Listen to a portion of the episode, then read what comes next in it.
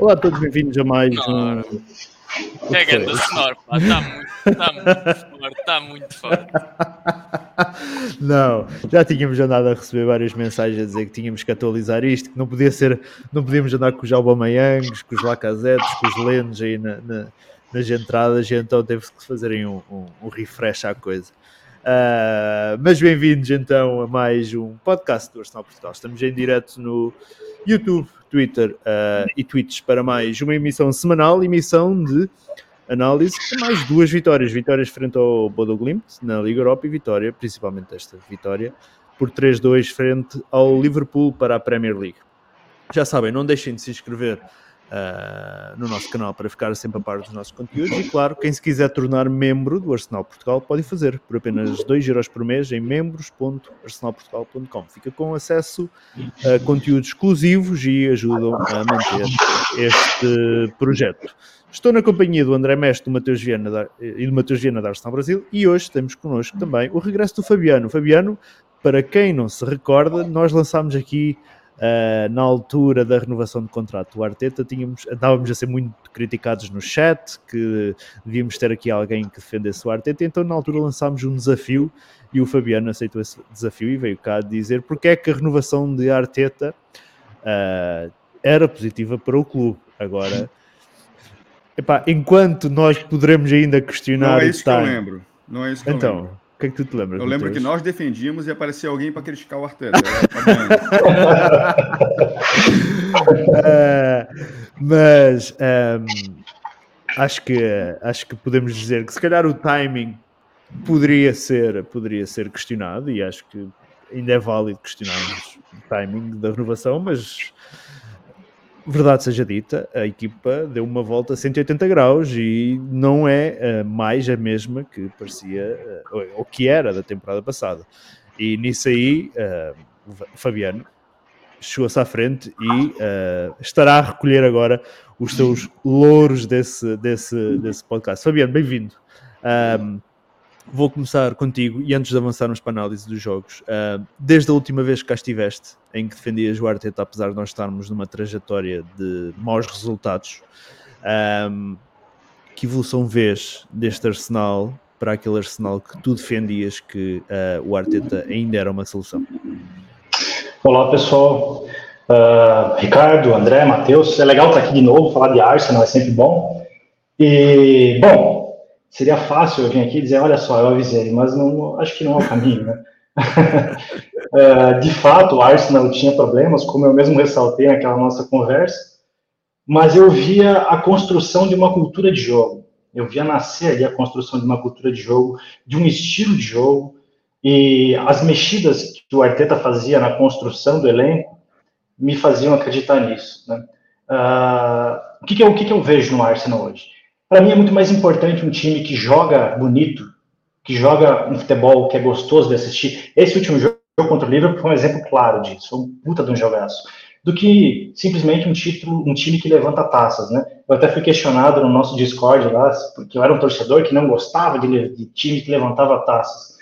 Bom, quem não gosta, né, cara? Mas assim, é muito mais prazeroso ver o time jogar bem. E o Arsenal tá jogando bem. Quando o time joga bem, invariavelmente ele levanta taças, né? Uh, o Guardiola foi questionado também ao longo da carreira dele, muitas vezes, pelo estilo de jogo insosso, que toca para cá, toca para lá, enfim, e que levanta muitas taças. Eu vejo que o nosso Arsenal, do Arteta, que é discípulo do Guardiola, não tem exatamente o mesmo estilo. A gente marca lá em cima, sufoca o time adversário, ganha no cansaço, é gol nos primeiros minutos já. E aí a gente pode levantar uma série de questões, a gente vai levantar aqui na nossa conversa do porquê o Arsenal está jogando bem, como ele está jogando bem, mas ah, nesse, nessa introdução aqui eu só queria dizer que eu estou muito feliz com o Arsenal, nunca tive tão feliz assim, eu acho que os Invencíveis lá, né, foi quando eu comecei a torcer, e depois disso nunca tive uma felicidade tão grande. Gostava muito do Santi Cazorla, e depois dele, acho que esse time é o que me deixou mais feliz. Uh, acredito que vocês também, né? E aí eu queria ouvir vocês também, o que vocês acham do Arteta? Foi boa a renovação? Foi ruim? Nunca duvidámos da renovação do Arteta. Nunca duvidámos. Era, o, era o caminho certo para o clube, acho que não. Não, mais a sério, eu continuo a achar que o timing que foi escolhido para, uh, para a renovação pode ser questionado. E eu acho que não. Vamos supor que, que as coisas não tinham corrido bem esta temporada. Tipo, todos estávamos aqui a dizer puta que pariu, porque é que a gente renovou o quarteto, agora vamos ter que pagar uma pipa de massa para ele ir embora, senão ele vai ficar. I, iria ser, iria ser um, não iria ser fácil uh, resolver uma situação com esta renovação de contrato. Agora, verdade seja dita, a equipa evoluiu bastante, os reforços trouxeram qualidade. Uh, nós já dissemos aqui, nós, por exemplo, um exemplo que já demos aqui, todos gostávamos do Tierney, que agora, quando joga, parece que o Tierney está ultrapassado o Salibá aumentou a qualidade defensiva mil por cento. O Gabriel Jesus, toda a gente, eu por exemplo, digo, não digo toda a gente, mas eu dizia, pá, é uma boa contratação, mas não chega. E a realidade, ele tem partido aquela frente de ataque toda. O Martinelli está fantástico. Portanto, não há como não elogiar esta equipa. Foi um grande salto que se deu. Um, ah, e os resultados provam-nos. Nós temos apenas uma derrota esta temporada com uh, o, o Man United. Mesmo essa derrota, eu não acho que a gente jogou mal. Erramos uh, num lance uh, que depois acaba por nos custar o jogo, mas acho que no geral a gente tem jogado bem e temos evoluímos bastante. Uh, e não digo que somos candidatos ao título, nada disso, mas estou muito contente com o que estamos a fazer. Uh, e quanto mais tempo conseguirmos lá estar em cima e a ter bons resultados e principalmente boas exibições, porque não é só os bons resultados que caem do céu, a equipa joga bem uh, e merece as vitórias. Eu acho que não há nada a apontar. E o Arteta, não só o Arteta, mas principalmente o Arteta, que foi muito alvo das nossas críticas aqui, está uh, de parabéns. Não, não, neste momento não há nada que a gente possa dizer em contrário ao Arteta. Não sei se o mestre e o Mateus querem contradizer alguma coisa que eu disse. Vamos por partes. Como diz aqui, então, Mateus, como diz aqui o Marcos Brunetti, como diz o grande pensador Justin Bieber, nunca é tarde para pedir desculpas. Questão de pedir desculpa. Eu torço Arsenal, não torço Eu Quer dizer, eu torço o Arteta enquanto torcedor do Arsenal. Se ele sair do Arsenal, eu quero que o Arteta se foda. Claro. Eu, eu torço o Arsenal. Ou o Unai Emery. o Unai Emery, para quem estiver lá. Quem for treinador do Arsenal, eu sempre vou torcer pro Arsenal. Agora, dentro das minhas análises, eu vou sempre procurar pelo melhor também pelo Arsenal. Eu vou ser bem sério para vocês, eu ainda acho cedo. São nove rodadas. São 38 campeonato. Se a gente perder os outros 29 jogos que faltam, de nada serviu isso tudo que aconteceu agora. Então a gente, a gente precisa ter calma. A gente vai ter uma situação completamente diferente nessa temporada, que é uma parada no meio do campeonato. No meio do, do, da, primeira parte do campeonato, onde isso nunca, nunca aconteceu antes. E isso pode mudar muita coisa. Tá? A gente não pode. Não, não desmerecendo o trabalho do Arteta. Assim, eu estou extremamente feliz com o que, Arsenal tá, com que o Arsenal está apresentando em campo, etc. Mas a gente não pode tirar da equação que adversários direto enfraqueceram. O Liverpool enfraqueceu. O Chelsea enfraqueceu. Então, isso, isso tudo faz com que, naturalmente, a gente consiga ter mais pontos, a gente consiga estar melhor colocado. Mais uma vez, isso não tira o mérito do bonito futebol que a gente está jogando agora. A gente está jogando um bom futebol. Mas a gente precisa olhar sobre o contexto do resto. Né? Além disso, além de estar cedo demais, é... tudo que eu defendi no, tudo bem. Também defendi que não gostava do que o Arteta estava apresentando e não estava apresentando nada de bom até aquele momento. A gente via evolução, a gente via evolução. Mas claramente a gente também defendia que uma, uma chegada de alguém mais experiente poderia tirar mais daquele elenco do que o Arteta estava tirando. Boa parte de tudo aquilo que a gente defendeu naquele momento foi, foi isso. Assim, para lá nós somos o Arsenal, nós somos, sei lá, o quinto, sexto, sétimo clube mais rico do mundo. A gente tem condições suficientes de ter um técnico de ponta, pagar por um, um técnico de ponta, que pode fazer render ainda mais dentro do elenco que nós temos. E isso, para mim, não muda. Isso, para mim, nesse momento, não muda, apesar do bom momento que a gente está vivendo. Se o Arteta evoluir da forma que está evoluindo e nos entregar um título, do caralho vou gritar, vou ser feliz, etc. Mas, assim, defender uma, uma tese de perder o bonde, de, de subir no bonde do Arteta, agora já está atrasado. Sorry. Eu, eu tô no bonde do Chaco há um tempão sozinho. Quem quiser vir pode entrar, não tem problema nenhum. Então, a, a, a, a, minha, eu não acho que as coisas estejam as, as coisas estejam definidas, até porque o futebol é muito cíclico. Muito cíclico. A gente vai ter um momento nessa temporada que a gente vai falar mal do Arteta. Por uma sequência. Porque futebol é cíclico, futebol é assim. E ele, o elenco do Arsenal é muito jovem e o técnico é muito jovem para manter a pegada que está tá tendo agora. Espero estar agora errado. Mas eu acho que eu não estou. Hum. Muito bem. Mestre, antes de avançarmos para a análise aos jogos, queres acrescentar mais alguma coisa? Ah, não tenho muito mais a acrescentar. Eu, naquela altura, com tudo aquilo que eu tinha visto, na época passada, com tudo aquilo que eu vi, com tudo aquilo que, que foram três anos que, que, vi de dados e naquilo que me suportava e daquilo que via dos jogadores e que via da equipa, para mim haviam todas as, todas as razões para, para trocar treinador. Claro que eu não adivinho o que vem para a frente, a única coisa que eu podia fazer era avaliar aquilo que eu vinha, que eu tinha visto já, e não era suficiente pelo visto, durante este verão, o Arteta acabou de ler o livro do Guardiola e neste momento agora já, já, já consegue perceber completamente as ideias dele e consegue aplicá-las dentro de campo. A equipa também melhorou, como falámos aqui do, dos jogadores, como tu falaste, do, do Jesus, do Zinchenko, o regresso do, do Salibá aumentou a qualidade da equipa exponencialmente e neste momento estamos bem. Uh, se continuarmos assim, uh, vamos estar lá em cima no final da época e isso só, só pode ser bom para o clube. Hum, muito bem. Vamos então avançar para os jogos. Só uh, relembrar quem uh, quiser rever a nossa conversa aqui com o Fabiano quando falámos sobre o Arteta, basta ir ao nosso podcast número 198 que diz Miquel Arteta em discussão. Uh, muito bem. Ricardo, desculpa interromper. Posso só complementar força, a situação força, sobre... Força, força, força, força. Eu queria só responder uma situação que, que o Matheus falou ali sobre o Liverpool estar enfraquecido e o Chelsea enfraquecido. Com todo respeito ao Matheus, eu discordo totalmente do que ele falou. Primeiro, o Liverpool perdeu. A tabela do Discord, continua.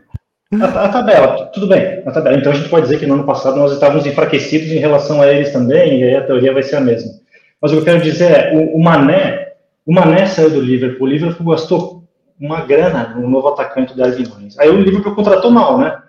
Eu, eu acho que contratou mal, não sei o que vocês pensam, mas eu acho o Darwin Nunes um nível muito abaixo do Mané, e ele tem um nível muito abaixo da Premier League. Ontem acabou fazendo um gol, mas enfim, o Darwin Nunes se provou um atacante ruim. Aí o Liverpool contratou mal, a gente pode dizer isso, né? O Liverpool contratou mal e por isso está enfraquecido. O Liverpool perdeu algum outro jogador que eu não me recordo aqui agora. Ah, o, o, o lateral Robertson está machucado, mas lesões acontecem. A gente está falando da Premier League. Perdeu algum outro jogador? Uh, penso que não. Não, então é isso, né? Ou seja, vendeu um jogador com uma bolada, contratou outro jogador com uma bolada, contratou mal e aí está enfraquecido. Não acho que está enfraquecido, acho que contratou mal. Fabiano, só, só, só uma pequena intervenção. Você está justificando o fato dele estar enfraquecido. Mas concordamos com é, eu, Eu não acho que está enfraquecido, acho que está jogando mal. Você falou que estava enfraquecido. Você disse, ele está enfraquecido porque contratou mal. Não, você, Quando vendeu se, se uma pegar a sua teoria de que está enfraquecido, é por isso. Mas eu não acho que está enfraquecido. O que eu acho é que está tá jogando mal. A causa. Tu só estás dizendo a causa que eu não disse a causa. Mas está enfraquecido. Isso que tu falaste. Tá, ok. Vamos, vamos supor que está enfraquecido. Tá, mas está enfraquecido, então, é, é, repetindo o que eu disse, porque contratou mal. E se contratou mal, merece né, ser criticado porque contratou mal. O Arsenal está tá jogando bem, não tem... É, mas o Arsenal jogando, está jogando bem, não tem nada a ver com isso. Vou falar do Chelsea agora. O Chelsea... Não, claro que não. O Chelsea vendeu o Lukaku, vendeu Timo Werner e contratou quem para o ataque? O Aubameyang. O Aubameyang como ele chupou laranja com quem? O que, que ele ganhou na carreira dele até agora? Aonde ele ganhou? O Aubameyang, cara, sempre foi um jogador mediano. Ah, não, mas é um craque, ele é matador, é finalizador. Ok, quais títulos o Aubameyang tem na carreira? Quantas Champions Leagues ele ganhou? Não ganhou nada. Nada. Nada. Ganhou Copa da Alemanha, ganhou é isso. O Aubameyang está lá no Chelsea, foi contratado, passou no, Barcelona, voltou para o Chelsea, está lá.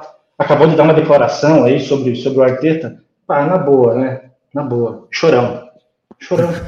tá com dor de cotovelo, que não tá jogando no Arsenal. E nem teria como, né? Porque esse Arsenal precisa de um camisa nova que volte para marcar, que tenha fôlego, que participe, que seja um jogador coletivo, coisa que ele nunca foi. Coisa que o Lacazette, morto, também não conseguiria fazer, né? Porque ele faria isso uma vez e voltar, já morreria, já teria que ter substituído. Então, a contratação do Jesus, só reforçando o que eu disse no final do podcast, lá para quem for ouvir de novo, ela é sensacional. Não é só porque é o Jesus, é porque o estilo de jogo. O Arteta olhou para o Jesus, já conhecia ele, tanto ele quanto o Edu, e eu faço meia culpa aqui, porque eu critiquei muito o Edu naquele dia, e agora eu faço meia culpa aqui. O, o Edu teve uma visibilidade muito grande na negociação com, com Jesus. O Jesus casa muito bem com esse estilo de jogo do Arsenal, que é a marcação lá em cima, pressão, no sufoco, coisa que a gente jamais conseguiria fazer com o morto do Lacazette e o Aubameyang, que joga para ele mesmo, né? um cara que não é coletivo, nunca foi. Então, uh, eu vejo todos os méritos, não porque o Liverpool e o Chelsea estão enfraquecidos, e sim porque o nosso, a nossa diretoria, ali junto com o arquiteto do departamento técnico, fez um ótimo trabalho em trazer esses jogadores para dentro. E não foi aleatório, foi dentro de uma cultura de futebol. E é isso que o arquiteto está criando. Independente do Chelsea, do livro que está enfraquecido, do, do, do, City ter feito uma puta contratação com o Harley, ele está comendo a bola, ou do United que não tem encaixado ainda. Eu acho que não tem, a gente vai encontrar essas justificativas, mas a, a justificativa principal é que o Arteta está fazendo um puta de um trabalho com a criação de uma cultura de jogo que a gente não tinha a gente não tinha uma cultura de jogo. O Naemeri foi um desastre completo dentro do Arsenal. A gente não tinha, agora a gente tem uma cultura de jogo. Demorou para ver? Demorou, mas uma cultura não se cria do dia para noite. Aqui no Brasil a gente tem muito essa cultura de técnico, ele tem seis meses para criar uma cultura de jogo. Pô, o cara tem que ser um gênio, né? Em seis meses, ele cria uma cultura de jogo, ele está demitido. Hoje, a gente tem um técnico português aqui no Brasil, do Palmeiras, e o cara ganhou duas Libertadores na sequência no Palmeiras. E, e isso deu chance de ele ter um tempo de trabalho e com o tempo de trabalho ele criou uma cultura de jogo. E agora o Palmeiras joga um bom futebol. Mas ele só conseguiu ter tempo de trabalho porque ele ganhou duas Libertadores, do contrário ele já estava demitido. E aí às vezes a gente olha para a Premier League e tal e imagina que, que o cara vai conseguir criar uma cultura de jogo na Premier League com a dificuldade que é do, do dia para noite. Ah, em um ano ou ele ganha ou eu, eu vi um, um, colega nosso da Arsenal Portugal dizer que ou ele ganhava o título ou nada disso valia nada. Poxa, ah, o cara vive na Disney, né? Se ele acha que, o Arsenal tem que ganhar a Premier League obrigatoriamente, ele vive na Disney. Ele está falando da Premier League. Ele não está falando do campeonato indiano. Né? Então a gente tem que ter um pouco de cuidado, eu acho, só quando avalia o trabalho do Arteta, para ser justo, né? E desculpa me alongar com essa questão, mas eu fiquei um pouco irritado com esse negócio de estamos lá porque o Liverpool e o Chelsea estão enfraquecidos. Poxa, é demais, né? Ah, é sacanagem. Não, não. Eu não disse que estamos lá por causa disso. Mas um dos motivos. Voltar. Não, não foi isso que eu falei. Não foi isso que eu falei. Você está colocando a palavra na minha boca. Não foi isso que eu falei. Fique à vontade, então, para se explicar. O que eu disse foi: essa é uma das causas também. Eu não disse, eu não disse que essa era a causa. Eu reconheci o bom trabalho do Arteta, reconheci o bom futebol que a gente está jogando, e eu disse: a gente não pode esquecer também que o Liverpool está enfraquecido e o Chelsea está enfraquecido. Essa não é a única causa. É um contexto. E dentro do contexto, você só lê o chat aí. É unânime. O Liverpool está mais fraco. O Liverpool tá está jogando pior, né? O Liverpool está mais fraco. Não tem como dizer que ele não está mais fraco. Você mesmo reconheceu isso. É, tá eu acho que ele está jogando uma, pior. Mané e Darwin é uma, é uma, diferença muito grande. Exato. Mas por que não contrataram alguém melhor que o Darwin, então? Tem as questões da lesão, tem as questões do elenco mais envelhecido, talvez tenha questões de motivação.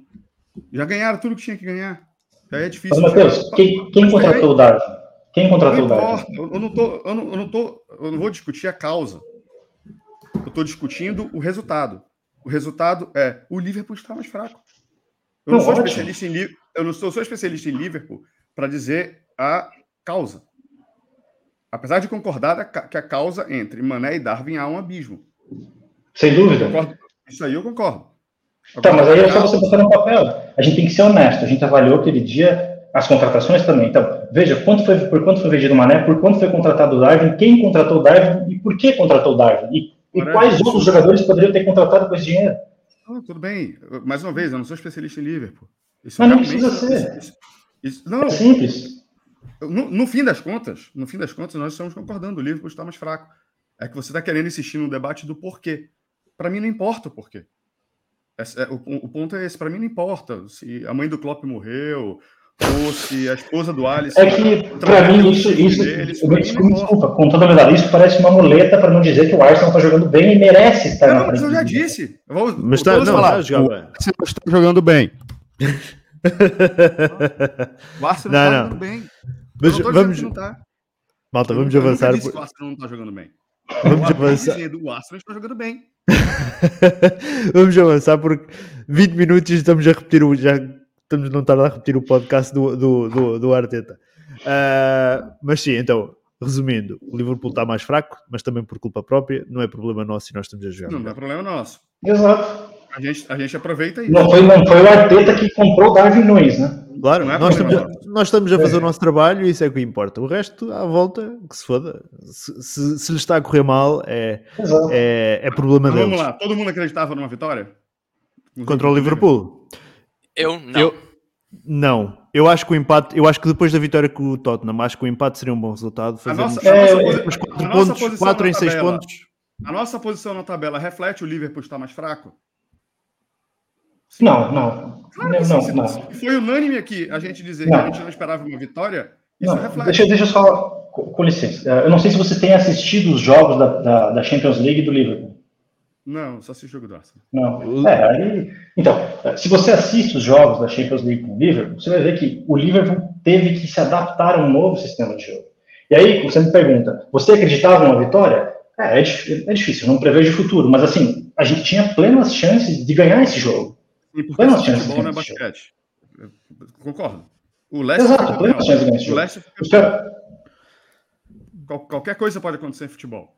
Não, claro, qualquer coisa pode, jogar, pode acontecer futebol. Dinheiro, mas é isso. Se botar dinheiro, eu duvido alguém colocar é, é, dinheiro numa vitória do Arsenal. tá. Você pode botar, o dinheiro é seu, você pode botar. nós somos três aqui dizendo que não. E acho que a maioria do, do, do chat pensa que não. Então, a gente foi favorecido, a gente está nesse momento favorecido também pelo fato do Liverpool estar mais fraco. A tabela reflete isso. O Arteta, eu tenho certeza que na hora de fazer a tabela dos pontos perdidos, Liverpool. Este era um jogo. Empate. Este era um jogo. Era um jogo de empate que ele teria colocado ali. Todo mundo aqui sairia abraçado com um empate aqui, com um ponto. Fácil. Fácil. Não, ninguém joga, sai com um ponto. Tá, beleza, tá acertado. Fabiano, achas que no início, e já não estamos aqui a alongar muito, mas achas que no início do jogo com o Liverpool, se tivéssemos dito assim, o empate é um bom resultado. Sem saberes como é que seria o jogo, antes do jogo perguntasse hum. assim, o empate seria um bom resultado para o Arsenal depois de termos vencido o Tottenham? Não, eu não acho que o empate é um bom resultado porque o Liverpool estava desfalcado, o nosso time vinha de vitória como um clássico, estava com o astral lá em cima, era jogo para ganhar. Discordo completamente de que o empate era um bom resultado. Ok, pronto. É confiança? E aí. É confiança.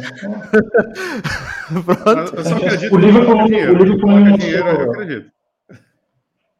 É confiança, é confiança. Pronto, opa, o Fabiano tem Agora, confiança. se, se você me perguntasse contra, se fosse contra o City o jogo, é completamente ah, não, diferente. Porra, Aí também tem que ser. É, mas que é que eu assisto futebol, tá é Veja, Matheus, eu assisto os jogos. Você mesmo já falou que não assiste os jogos. Então, para quem não assiste os jogos, é normal você não entender, não, não analisar. Mas para quem assiste. Eu, é tá o chat, você está lendo o chat?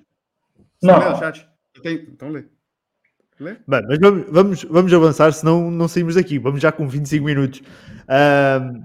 Olha, acabei de ler aqui. Ó. Não éramos claramente favoritos contra o Liverpool. Estamos a jogar muito mais que eles, parece óbvio. Não, tudo bem, lê o resto. Não, não, se interessa, lê o resto. É, foi a primeira que eu olhei, assim. vamos avançar. Tá vamos, Vamos, vamos, avançar, senão, senão uh, perdemos aqui muito tempo. Uh, relativamente, mestre, relativamente ao jogo com o Bodo Glimpinho, eu já me disse que não tive a oportunidade de assistir a esse jogo uh, e vamos correr rapidamente este jogo. Uh, o que é que tu achaste do jogo? Uh, uma vitória que acaba por ser tranquila, não, não esperávamos outra coisa. Jogar com Gabriel Martinelli, Gabriel, Jesus, Gabriel Magalhães, Martinelli e Chaka fez sentido? Acho que acabou por fazer sentido. Uh, porque até houve ali uma situação em que eu acho que fez todo o sentido depois meter alguns titulares dentro de campo, porque realmente houve ali uma, houve ali uma fase em que nós acabámos por perder um, o controle do jogo e o Bodoglin está a ficar um bocadinho mais perigoso. Claro que nós jogámos aquilo quanto basta e dominámos a maioria do jogo, mas houve ali uma situação em que nós começámos eh, na segunda parte em que o Bodoglint entrou, entrou um bocado melhor e até ali uma meter alguns jogadores para segurar o jogo, para acalmar, eh, para acalmar o ímpeto do adversário foi importante para nós, para nós mantermos o, a baliza a zeros e depois conseguimos marcar o terceiro gol para, para finalizar o jogo. Mas claramente por aqui pela maneira como, como a equipa do Bodoglint jogava, em termos de trocar a bola, em termos de transição, acho que foi uma decisão acertada ter aqui alguns jogadores titulares, porque apesar deles não terem grandes jogadores, têm uma qualidade de jogo que, que acabou por fazer sentido, uma qualidade de jogo muito superior àquilo que é o Zurique e acho que o resultado diz isso e talvez tivéssemos feito ali mais alterações no miolo, podíamos ter perdido o controle, o controle do jogo, mas acabou por ser um jogo, um jogo fácil, porque nós também o tornámos fácil, marcámos dois golos muito cedo e isso deu, deu aso a que ficássemos um bocadinho mais, mais tranquilos. Muito bem, uh, antes de passar ao, ao, Fabiano, só agradecer ao Fábio uh, Francisco, perdão, Francisco Vieira, uh, que entretanto se tornou membro do Arsenal Portugal. Francisco, fica depois atento nas próximas horas ao teu e-mail. Fabiano, análise rápida ao jogo com o Bodoglimt para depois falarmos do jogo com o Liverpool. Perfeito. eu concordo com, com o André. eu dividiria esse nosso grupo da, da Europa League em dois. A gente tem o confronto contra o PSV, e a gente tem o Bodoglinch e o Zurich numa, numa outra prateleira. O confronto contra o Zurich nós controlamos o jogo, até foi puxado freio de mão ao longo do jogo, porque estava muito fácil, né? A gente demorou para fazer o segundo gol até. E o jogo contra o Bodoglint, eu vejo uma situação diferente. O Arsenal entrou, controlou. A gente teve, eu estava vendo os números aqui desse jogo, as estatísticas. E eles tiveram mais posse de bola do que a gente. é incrível. Não, não parece, né? Para quem assistiu o jogo, você não, você não percebe isso ao longo do jogo, mas eles tiveram um pouco mais de posse de bola. 51% e a gente teve 49%. Por outro lado, a gente chutou muito mais bolas ao gol. O que mostra que essa posse de bola deles foi meio estéreo, né? Porque eles ficavam rodando a bola ali no, no meio-campo e não conseguiam finalizar, não conseguiam encontrar articulação para entrar no nosso gol. E nós, por outro lado, ainda que com uma posse de bola um pouco menor, a gente tinha jogadores que fizeram a diferença, né? o Fábio Vieira teve muito bem, o Sambi teve muito bem nesse jogo também. Então, eu acho que foi um jogo tranquilo, um jogo sem perigo. Né? É, eu ainda estou ansioso para ver o Arsenal jogar contra o PSG, eu acho que é, que é o, o, jogo que vai nos colocar à prova na Europa League, pelo menos nesse início, né? O PSG é um time mais arrumado, tem um ponta esquerda que joga muita bola, muita bola mesmo. A gente vai ter uma. Teve um teste contra o Liverpool agora, né? Só adiantando um pouquinho. O Tommy jogou na, na, desculpa, o Tommy jogou na esquerda para marcar o Salah, né? E agora talvez eu imagino que ele possa usar o Tommy na direita justamente para anular o Gapco, uh, né, esse jogador do PSV, que é muito bom, né? Um cara que corta para dentro, chuta muito bem de longe, então é um cara que traz muito risco. Estou é, uh, ansioso para ver esse jogo. Contra o Bodo, eu acho que foi um jogo tranquilo, a gente controlou, sem maiores riscos, gostei muito do que vi do Fábio Vieira, não conhecia, confesso que não conhecia o futebol dele. Ah, vi contra o Zurich e vi agora. Ele entrou na Premier League também um pouquinho no final de um jogo, eu não me recordo exatamente qual. Acho que foi do Tottenham. Né? Entrou com o Manchester United também, fez os Também, minutos, é verdade. E foi titular então, com o Brentford. É verdade, é verdade. Então é, é isso. Estou é, ansioso para ver o, o, a evolução do Fábio Vieira né, no elenco do, do, do Arsenal. Hum, muito bem, vamos então avançar para o jogo uh, com o, o Liverpool. Uh, Mateus, uh, a tua opinião, uh, esta vitória por 3-2 foi o mais difícil até o momento nesta temporada, mesmo até comparando com o jogo com o Manchester United em que fomos derrotados e que foi e é a nossa única derrota na, na temporada. Eu havia falado no podcast. Tu tinhas dito, que... Ainda não tínhamos sido testados. Foi este o jogo do teste? Para mim foi. Para mim foi. Acho que foi, acho que foi um puta jogo. Foi sem dúvida nenhuma. Para mim, o único teste que valeu das, dos nove jogos que a gente fez até agora, nove, né? sim, nove. sim. Na Premier League, sim. Que a gente fez até agora. Porque eu acho que o Tottenham não, não, não, não desmerecendo os outros adversários, obviamente. Né? Mas o Tottenham Tá, tá o Tottenham não jogou. Né? O, o, o, o Liverpool também, de certa forma, não jogou, mas, cara, é, é, é, é incomparável, apesar da má fase né, que o Liverpool está tá, tá vivendo. É, para mim, foi muito mais. A gente foi muito mais testado frente por vários motivos, né?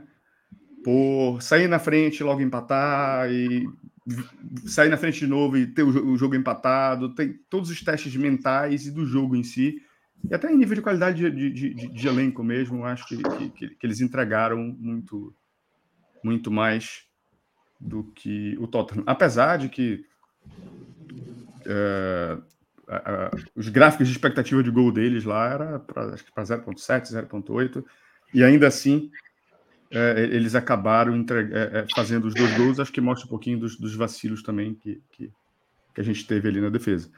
Mas sem dúvida nenhuma, para mim foi um puta jogo.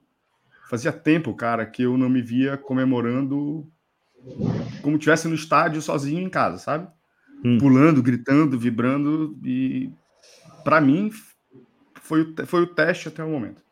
Né? Quando é que tiver ter outro desse? Talvez contra o Chelsea no dia 6 de novembro. Mas, no mais, acho que foi, foi um puta jogo. Fomos, fomos bem e, e, e saímos com uma vitória. Hum, eu, eu não acho que até o jogo com o Chelsea, a gente não possa perder pontos, até porque eu acho que a deslocação ao Southampton vai ser muito complicada. Mas uh, acho que sim, acho que o Chelsea, acho que o Chelsea será, será uh, o próximo grande teste. Mas lá está, a gente também não vai até o final da época a ganhar os jogos todos. Sim, a gente dá para ganhar tudo. Sim. Claro, não vamos até o final da época a ganhar os jogos todos fora do Big Six, portanto, em algum lado ou contra alguém iremos perder pontos. Uh, Fabiano, a tua análise ao jogo com o Liverpool. Foi, foi, o, foi o primeiro grande teste, se excluirmos, mesmo mais que o Tottenham? Eu acho que não, não foi o primeiro grande teste. O primeiro grande teste foi contra o United. Né? Eu acho que o Arsenal está em um momento, ele tem que se provar em todos os jogos contra os, contra os grandes. Né? Contra o United foi o primeiro grande teste, tanto que a gente perdeu, né? Eu acho que o Arsenal jogou bem. Enfim, não vou falar sobre o jogo do United agora. Contra o Tottenham foi o clássico, né? É o clássico. Então é um jogo que, que mexe muito com o emocional dos jogadores, do técnico. É, é um jogo onde toda bola não, é, é super disputada, tem um outro gosto, um outro sabor no clássico, né? É diferente. É diferente analisar um clássico. Contra o Liverpool, a gente estava jogando contra um time que ganhou há ah, pouco tempo atrás uma Champions, ganhou a própria Premier League, então talvez seja o jogo mais difícil dos três, em tese.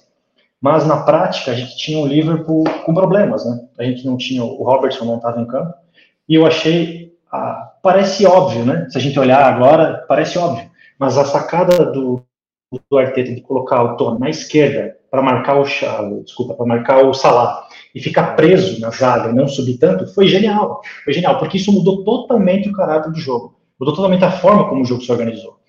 E eu gostei muito da, da, das mudanças táticas do jogo, né? Veja, o Arsenal começou lá em cima, pressionando lá em cima e conseguiu o gol logo no começo, né? Depois, se a gente for ver, o Arsenal adotou uma outra tática, que é marcar atrás do meio-campo para sair no contra-ataque.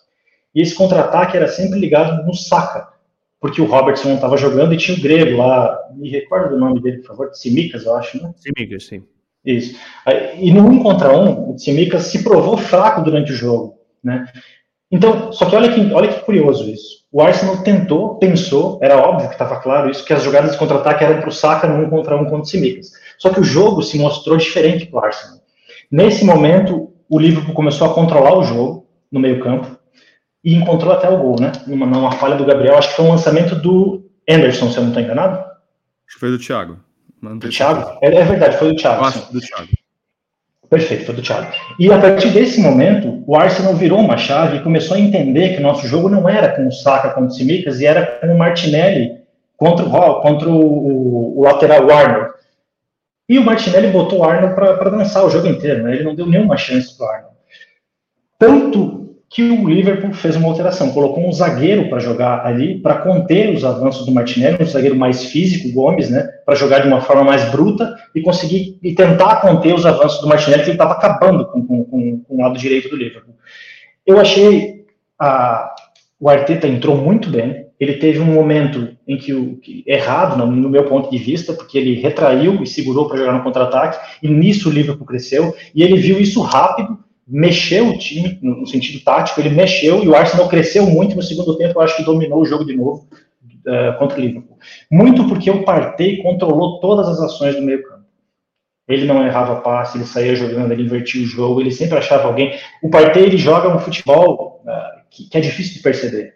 Mas se você tira ele do time, parece que falta uma engrenagem muito importante para esse time do Arsenal funcionar.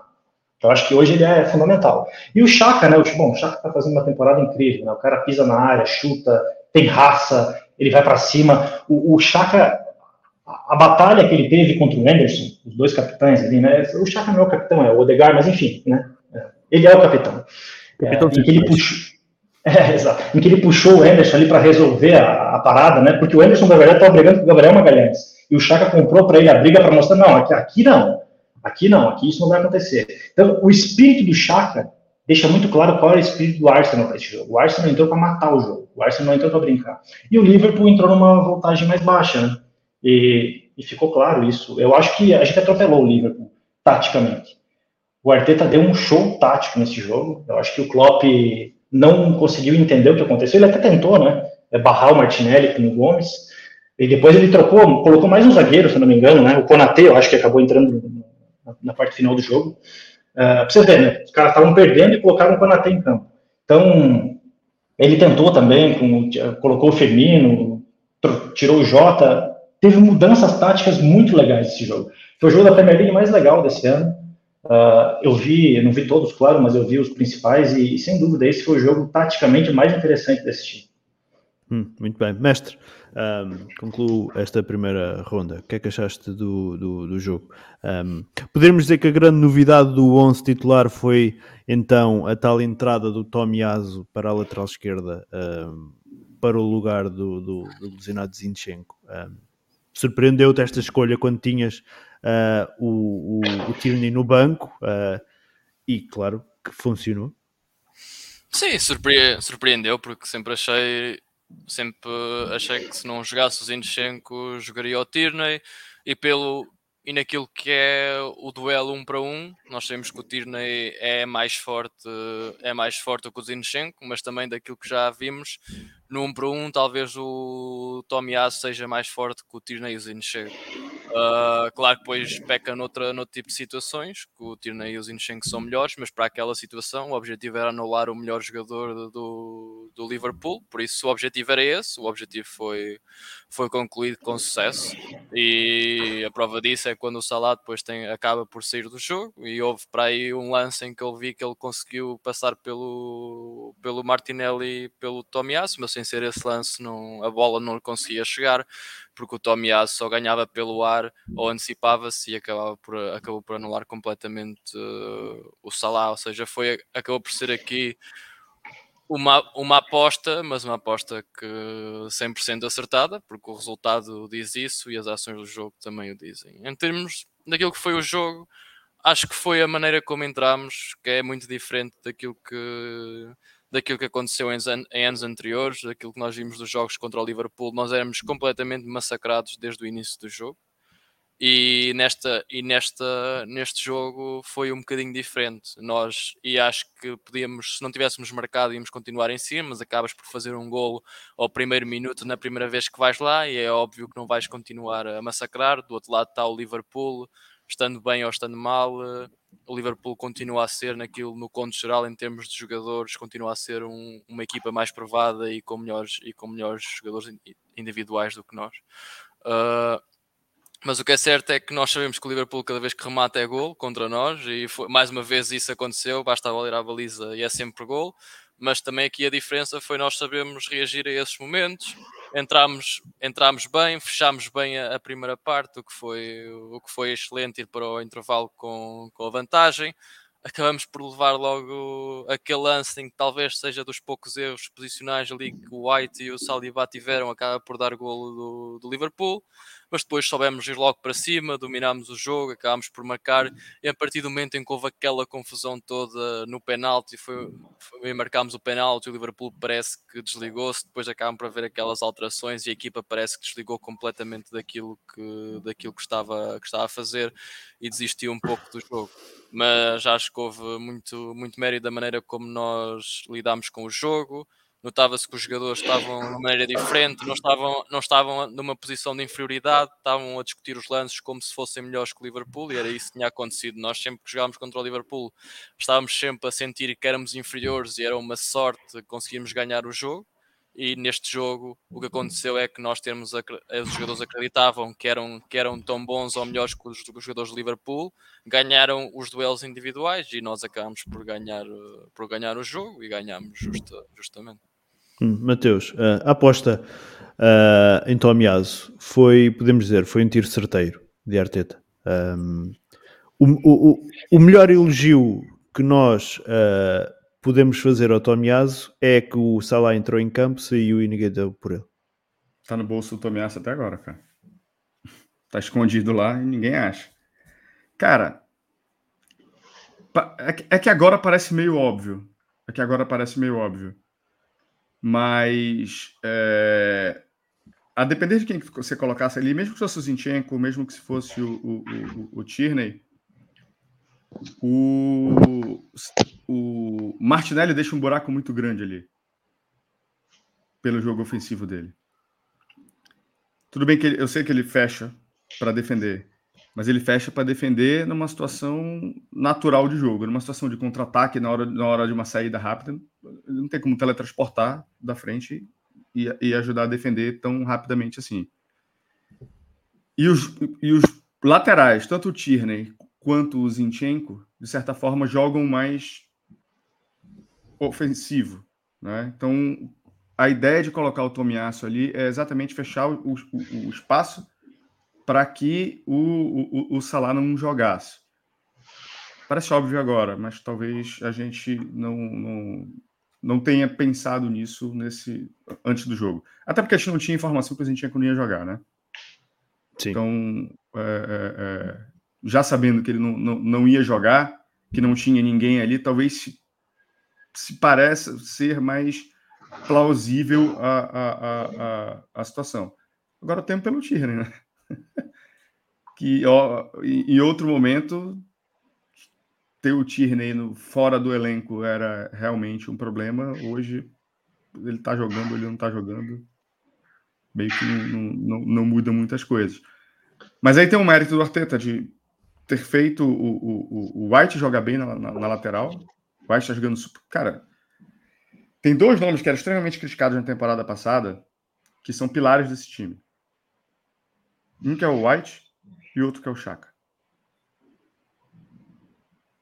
Se ele, custa, se, se, se ele vale os 50 pau que foram gastos nele, é, é, pode ser outra conversa. A gente pode questionar isso. Mas é completamente outro jogador. E ter o White como nosso lateral direito oficial nos dá a opção de pensar na hipótese de jogar com o Tomiasso à esquerda quando a gente quiser fechar um buraco ao lado esquerdo. Né? Então, acho que, sem dúvida nenhuma, foi, foi uma decisão feliz. E fora que ele jogou pra caralho. Fora que ele jogou pra caralho, jogou muito. Acho que foi o primeiro jogo dele como titular depois que voltou, né? Eu penso na Premier é League, é pelo primeiro, menos na Premier League. Na Premier League é, é, na Premier League é, eu tá. posso confirmar se é o primeiro jogo a titular ou não, não, mas pelo menos na Premier League. É. Eu acho que é, eu acho que é. Na Premier League é, acho que na Liga Europa é. É, eu acho que é. Hum.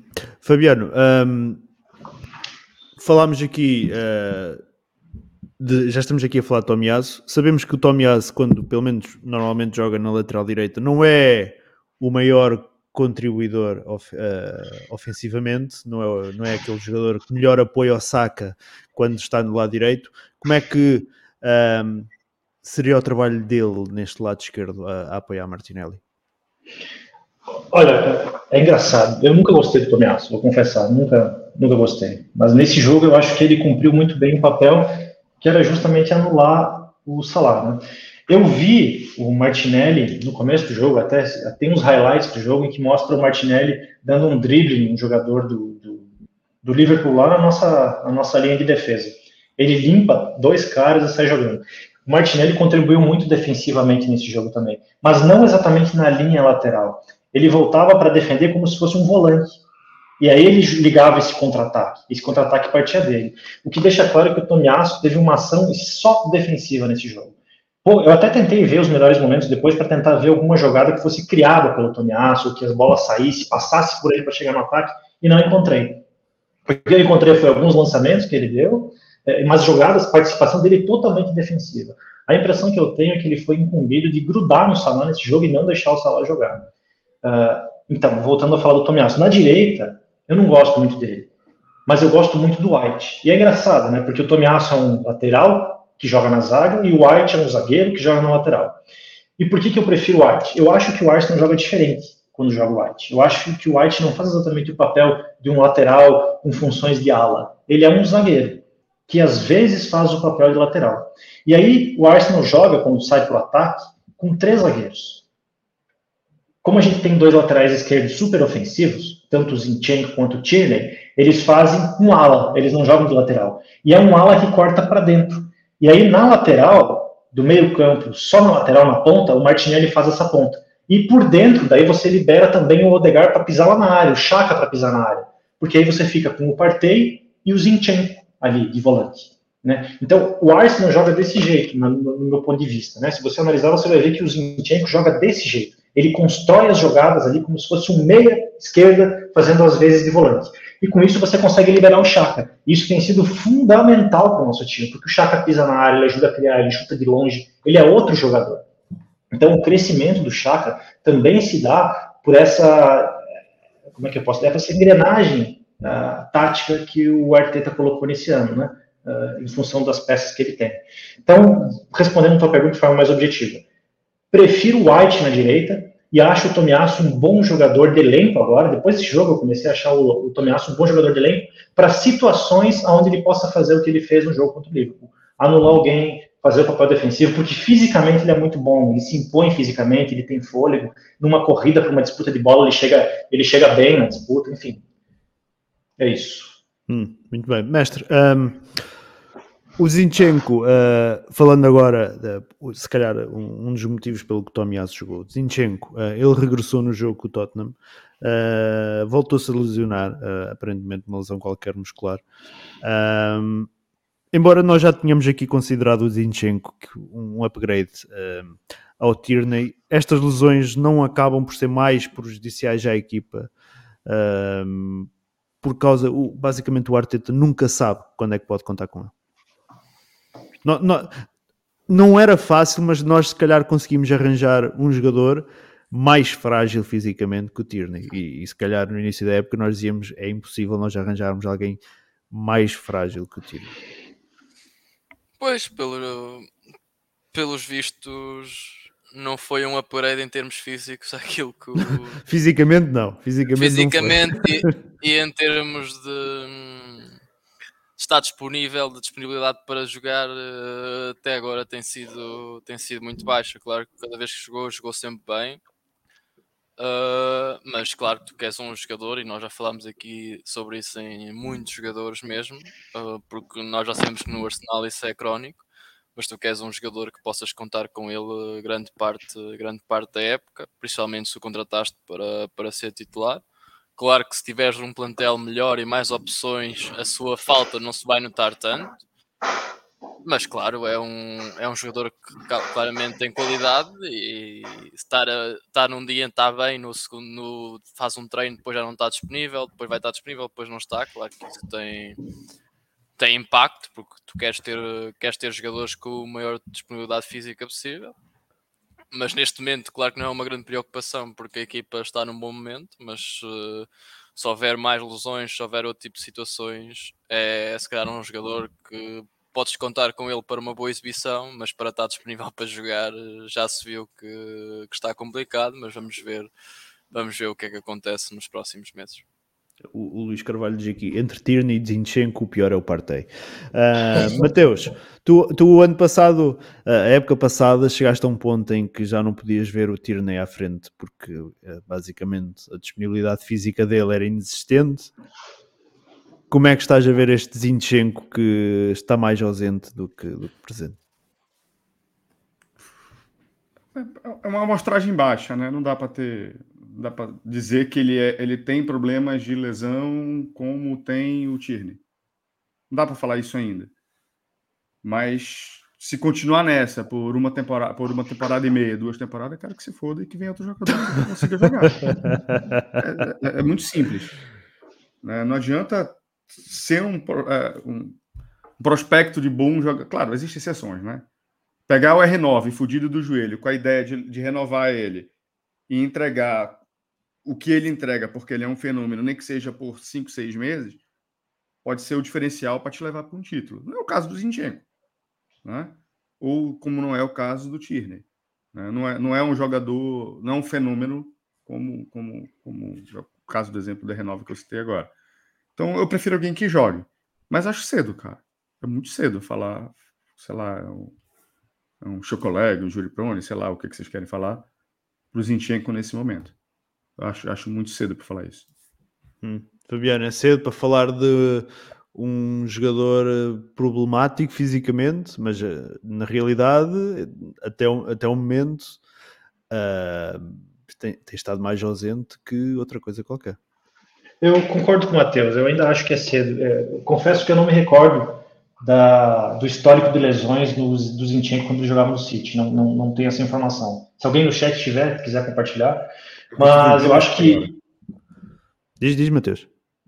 É o que eu estou tentando achar agora. Ah, okay, ah beleza. Okay. Mas concordo com o Matheus, em relação a, a, ao histórico dele dentro do Arsenal, eu, não, eu acho que é uma mostragem muito pequena ainda para a gente tirar conclusões. Né? Uh, quero esperar mais tempo para me posicionar em relação a isso. Eu acho que aí, por outro lado, né, não falando das lesões, mas a participação dele eu acho muito positiva até agora. Gosto dele. Não acho que ele seja muito superior ao Tirner, eu acho que o Tierney precisa de confiança, precisa se lesionar menos, mas é um jogador tão bom. Eu não sei se o André me corrija se eu tiver eh, errado, mas pelo que eu percebi, você prefere o Tierney ao Zinchenko, né?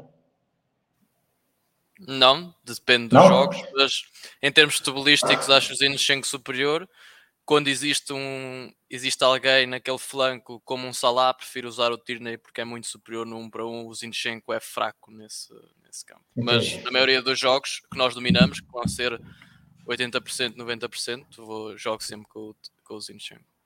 Perfeito. É, eu tenho uma leitura parecida com a tua. Eu também acho que o, no, no 1 contra 1 o Zinchenko é, é, fraco.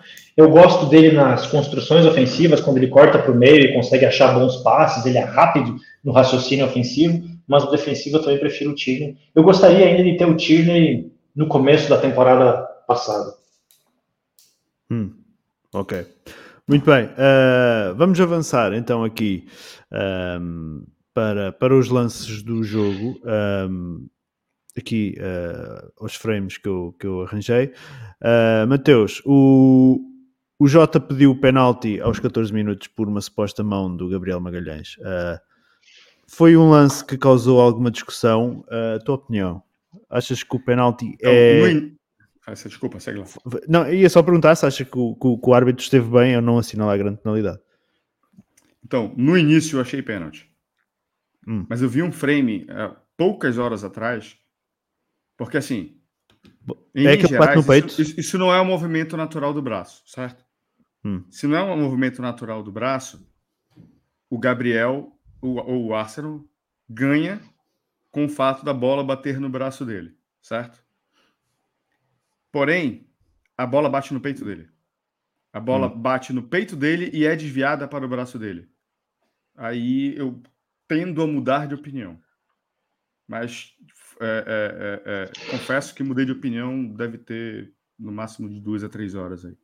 Eu vi esse frame também há muito pouco ah. tempo. Eu, aliás, eu até, disse, eu até disse durante o jogo, quando mostraram o replay, ah, disse, o, desca o, descaramento do Gabriel dizer que foi no peito. no peito. Porque ele disse, estava a dizer bater no peito e depois mostraram as imagens. Ia, como é que este gajo pode dizer que foi no peito? Uh, mas eu depois já vi também há bocado, não foi assim há muito tempo, vi esse frame e de facto a bola bate no peito e depois resvala para o, para o braço. Mestre, tua opinião a este lance? Pá, com essas novas informações.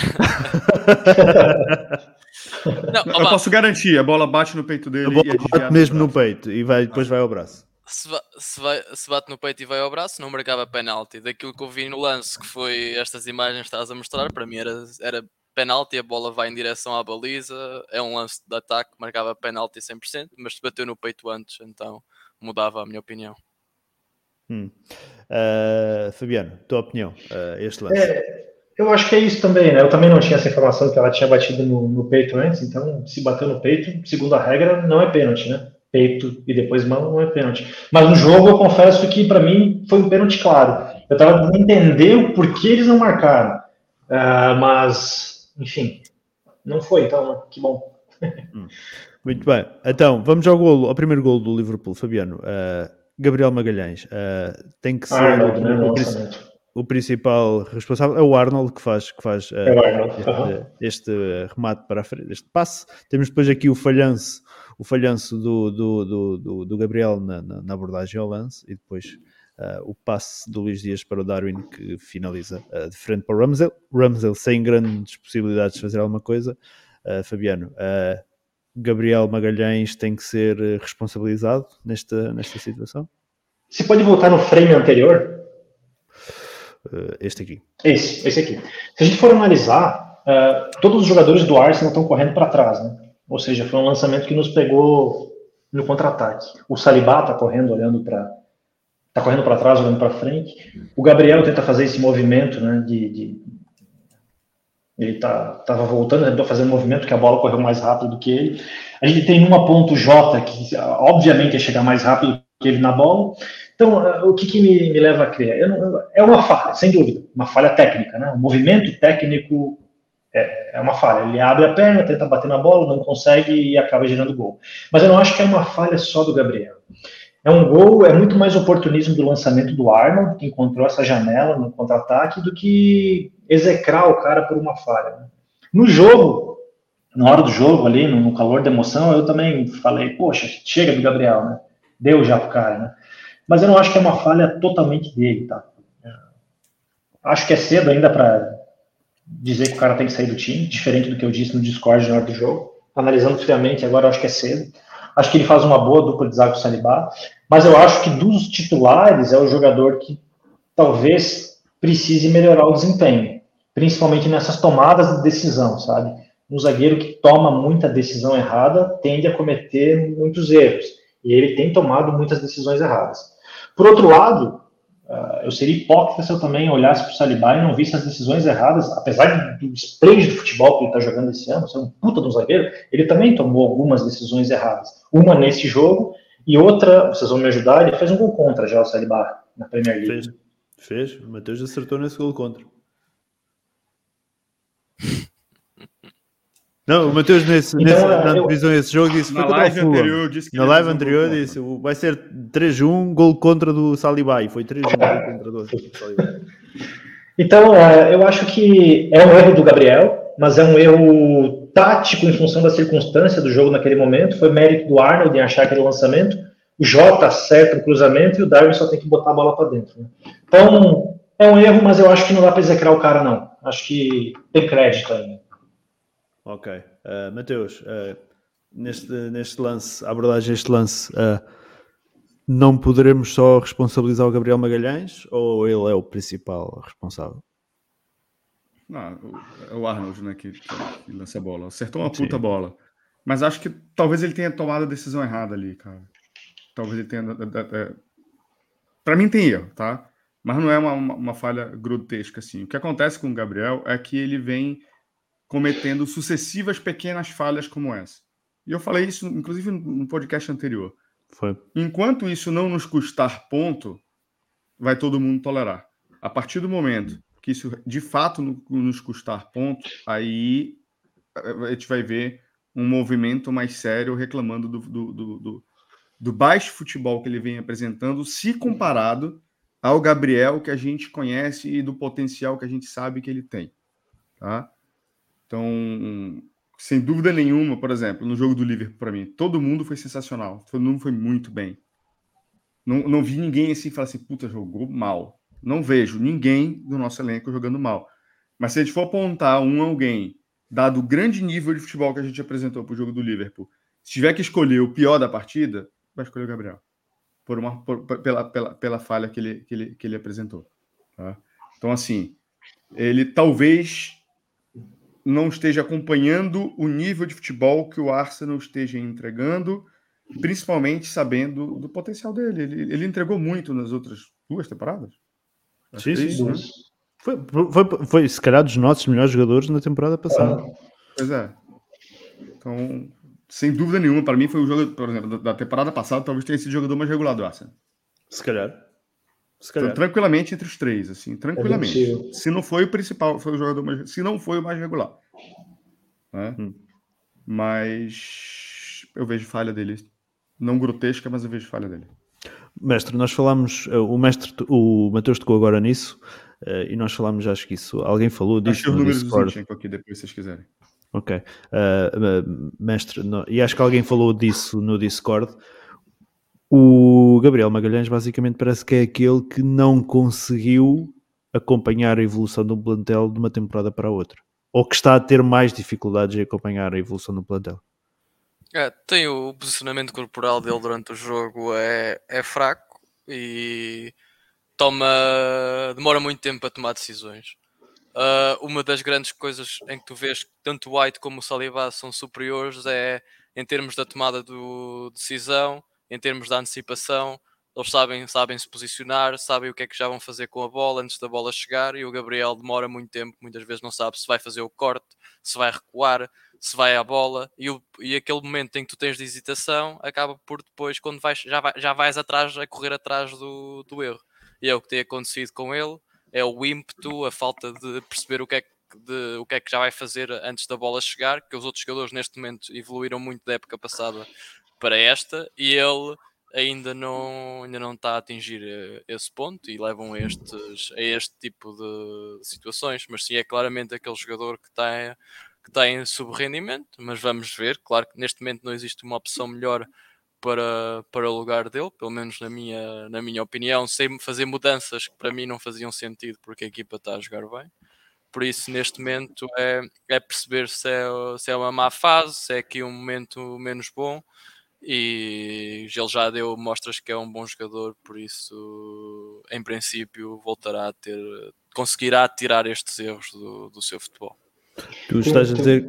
Diz, Fabiano. Ah, desculpa. Tem outro ponto só que é, é legal observar na relação de tipo de jogador, tipo de jogador do Salibá e do Gabriel. O Gabriel é um cara mais, mais forte, mais alto, um, um pouco mais parrudo, né? E o Salibá é um cara esguio, um cara mais magro, um cara que tem mais facilidade para nessas tomadas de decisão rápida ele conseguir mudar o curso dele e, e, e ir atrás da bola, dar um bote. O Gabriel sofre mais com isso mas num contra um, numa disputa, numa, numa, numa disputa de bola ali, tem que chegar e bater com outro cara, disputar a bola de uma forma mais física, eu acho que o Gabriel sai melhor que o Saliba. Mas é como o André falou, as tomadas de decisão do Gabriel têm sido ruins. E é por isso que a gente está falando aqui dele agora, né? Por causa das tomadas de decisão. Mas fisicamente, e na bola aérea, ofensiva e defensiva, o Gabriel vai muito bem. O Gabriel é uma arma poderosíssima que a gente tem nas bolas aéreas ofensivas. O Gabriel, Gabriel, penso que foi o melhor marcador entre os defesas centrais, foi o melhor marcador da, da Premier League na temporada passada. Portanto, o jogo Poxa, aéreo dele é muito bom. forte. É, é, seria, seria muito ruim a gente perder isso, né? Uh, então eu, eu não tiraria o Gabriel de jeito nenhum do time agora. Hum. Uh, mestre, o, o, o, Fabiano está a dizer que não tiraria de maneira nenhuma o Gabriel da equipa, uh, disse que até uh, eu teria créditos ainda para, para gastar, mas já questionaram no chat, eh, foi uma das questões que nos enviaram. Um, o Gabriel Magalhães, com erros sucessivos, pode começar a arriscar ir para o banco? Principalmente depois deste, se calhar, boost de confiança que o Tomiás recebeu por parte do Arteta neste jogo. pode acontecer, mas neste momento, da forma como a equipa está montada, não faria grande sentido. Acho que faz mais sentido recuperares o Gabriel Magalhães do que fazer do que as alterações. Claro, se o Tomiás, cada vez que tiver uma oportunidade de jogar muito bem, começa, começa a criar dúvidas, se calhar, no treinador. Mas neste momento, para aquilo que é o nosso estilo de jogo e a maneira como a equipa está montada, faz sentido continuar eh, assim, apostar numa, numa recuperação do, do Gabriel e que ele melhore ao longo, ao longo da temporada, mas claro que o Tomiasso é ali sempre um elemento que estará muito perto de entrar na equipa. Uma lesão na defesa vai ser ele sempre a entrar, mas é um jogador que vai estar ali no plantel e pode haver fases da época. Se o Gabriel estiver muito mal, provavelmente haverá, ou se o Ben White começar a estar muito mal, haverá, haverá, haverá essas alterações, mas acho que vai depender mais da forma, porque esta acho que a equipa está montada, já se percebeu o que é que se quer para a temporada e as alterações que vão acontecer vai ser, por vai ser dependendo da forma dos jogadores ou então se houver lesões. Acho que de outra maneira não vão haver mudanças nesta, nesta equipa assim no 11 tão facilmente. Hum. O, o, o, Luís Carvalho diz aqui, tendo em conta que o Arteta gosta de ter um central de cada pé, não me parece que, os, não me parece que vá para o banco, para o banco, a não ser que o Santos Chaca vir central. O, o, o Tomiás é ambidestro, portanto, não é, não é uma, uma questão de não, não conseguir jogar com, com o pé esquerdo. Mateus, uh, o que é que parece? Uh, foram várias as perguntas que nos enviaram uh, entre ontem e hoje a questionar esta situação do Gabriel pode estar a arriscar banco e vermos um Tomiasu eventualmente a assumir uma posição de, ao lado do Salibá, mesmo no centro da defesa? Uh, vou falar. caiu num tema um pouco parecido com isso, acho que no podcast anterior. E minha resposta é a mesma, que é... Equipa ganha, não mexe. A gente está ganhando, velho. Está ganhando, sim. Para que, que eu vou mexer? porque eu quero castigar o Gabriel porque ele tem errado. Tudo bem, tu pode olhar por outro ângulo. Não, não quero castigar o Gabriel porque ele está errado, mas eu quero ter a hipótese de melhorar o time. É, mas eh, a gente ainda não perdeu. Não sei. Sinceramente, não sei. Sei lá, espera, espera te levar o sacode do City primeiro. pra gente ver o que acontece. ok. Espero estar tá errado, mas eu, hum. eu não mexeria. Hum. Acho que não é, é momento para. A não ser que seja uma lesão, algumas. Sim, mas isso são coisas que já não controlamos. Né? É, querem ter que controlar, mas assim, com todo mundo disponível, é aquele 11 que a gente está habituado a ver eh, nesse momento aí. Hum. Uh, ah, Matheus, tu disseste que já tinhas aí os números das lesões do. do Tenho, do... cara. Não tem nem como comparar com, com o Tierney, assim, mas vamos lá. 21, 22, pela Premier League, ele perdeu seis jogos sendo três por causa de Covid, então nem conta. Então hum. Então são três. Né? Se a gente for para 2021, só um minuto. São um, dois, três, quatro, cinco, seis, sete, oito.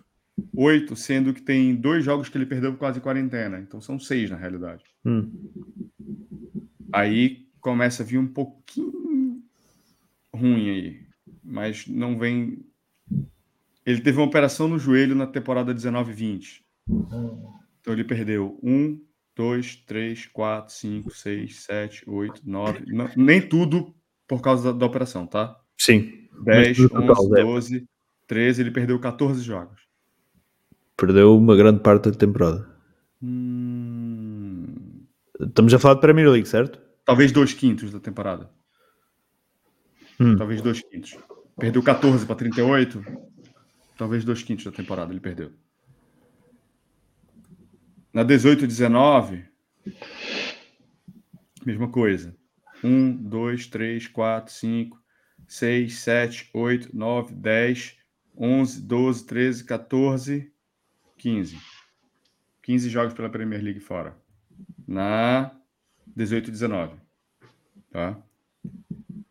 Se a gente levar em consideração que o Tierney perde 55%,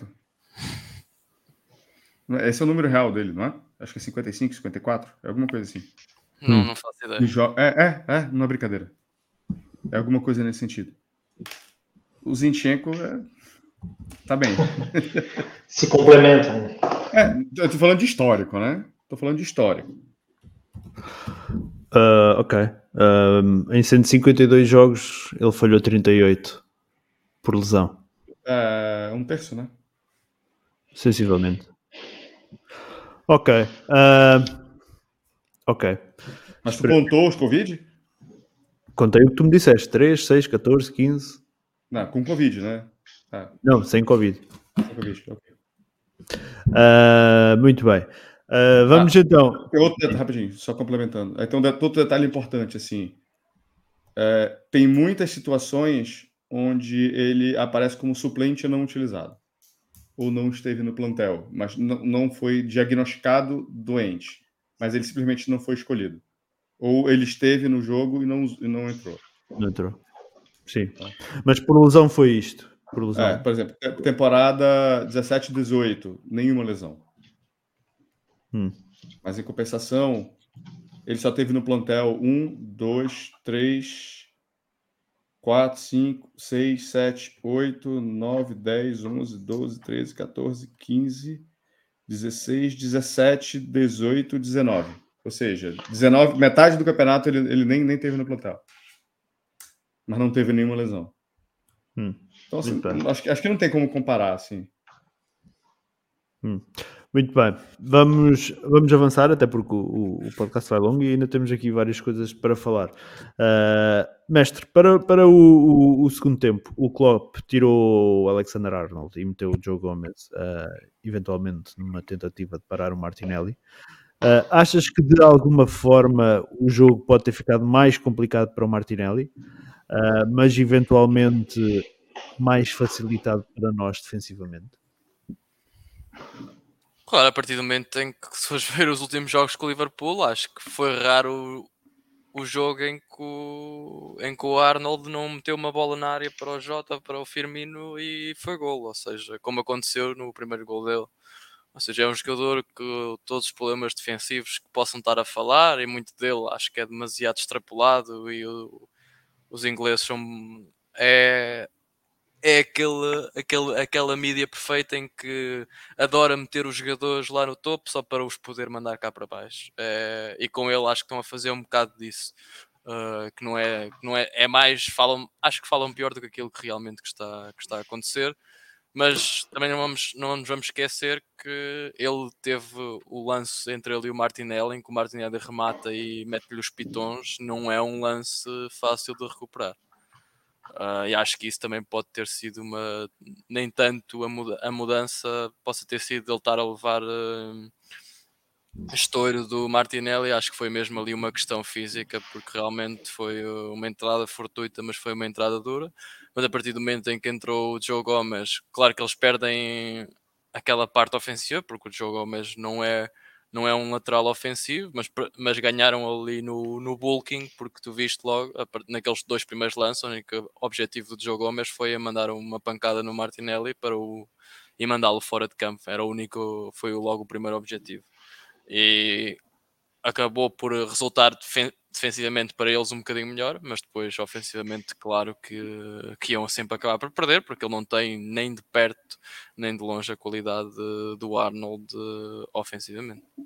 Uh, Fabiano, uh, o mestre fez referência uh, às críticas que o Alexander Arnold tem sido alvo por parte da, da imprensa britânica. Um, o Martinelli uh, explorou bem aquilo que são, se calhar, as atuais fragilidades uh, do lateral inglês. É, eu acho que o Arnold é um lateral incrível, baile de lateral. Lança bem, tem, tem muito fôlego, vai até a ponta ofensiva, volta na ponta defensiva, marca, corta para dentro, constrói jogada. E nesse jogo, ele teve abaixo. Eu não acho só que é 100% mérito do Martinelli. Martinelli jogou demais, mas o Arnold, eu senti ele abaixo nesse jogo. Não me pareceu que ele estava 100%. É engraçado porque o lado direito do Liverpool é o lado mais forte do Liverpool, pelo menos agora que não tem mais o Mané, né? Você tem do meio campo para trás o Arnold, do meio campo para frente o Salah. E o, o, Arteta criou um sistema de jogo ali, de novo, com o Tomiasso segurando e não avançando. E com o Martinelli só tendo a incumbência de cuidar do Arnold e não precisar voltar para marcar o ponta, onde ele ficou totalmente livre para explorar as deficiências do Arnold, que são no setor defensivo. Né? Então, uh, claro que, como, como o mestre lembrou, o, o Arnold sofreu um toque do, do, Gabriel Martinelli, né? Eu é, acho que ele pisou no tornozelo dele, se não me engano. E depois disso, sem dúvida, ele sentiu e acabou sendo substituído. Mas o Martinelli teve muito acima do Arnold no jogo em todos os aspectos, nesse jogo especificamente, né? E ainda assim, o Arnold conseguiu aquele lançamento que resultou no gol do Liverpool, né? Então, um jogador, mesmo quando, quando não está tá muito, muito, bem, um jogador genial, bom como é o Arnold, consegue numa jogada, num lampejo ali, criar uma oportunidade de gol. Uh, olha, a entrada do Joey Gomes, né, falando nisso. Um cara muito mais físico, mais pesado, zagueiro, né? Zagueiro, não é lateral, ele é zagueiro. Uh, obviamente, a tentativa do Klopp ali foi conter os avanços do Martinelli, né, que estava acabando com, com, a, com, com, o time do Liverpool. O, o segundo gol do, do Arsenal foi uma jogada em que o Martinelli tirou o Ederson e o Arnold no mesmo lance, os dois. Então ali eu acho que naquele momento o Klopp entendeu que não, não teria o que fazer, né? Ele teria que trocar, ele colocou o Joe Gomes, o Joe Gomes entrou para acabar com o jogo do Martinelli, de certa forma conseguiu, mas por outro lado o Liverpool não produziu mais muita coisa ofensivamente, né? Ele ficou meio que naquele jogo ali que o Arsenal controlou, acabou por fazer o, o terceiro gol depois, enfim. É, acho que é isso. Eu acho que o do Martinelli só quer dizer mais uma coisa. Eu acho que ele uh, começa a ser um jogador que tem tendência para aparecer nos grandes jogos. Há hum, três jogos, três jogos que me vêm imediatamente à cabeça uh, em que o Martinelli se destacou.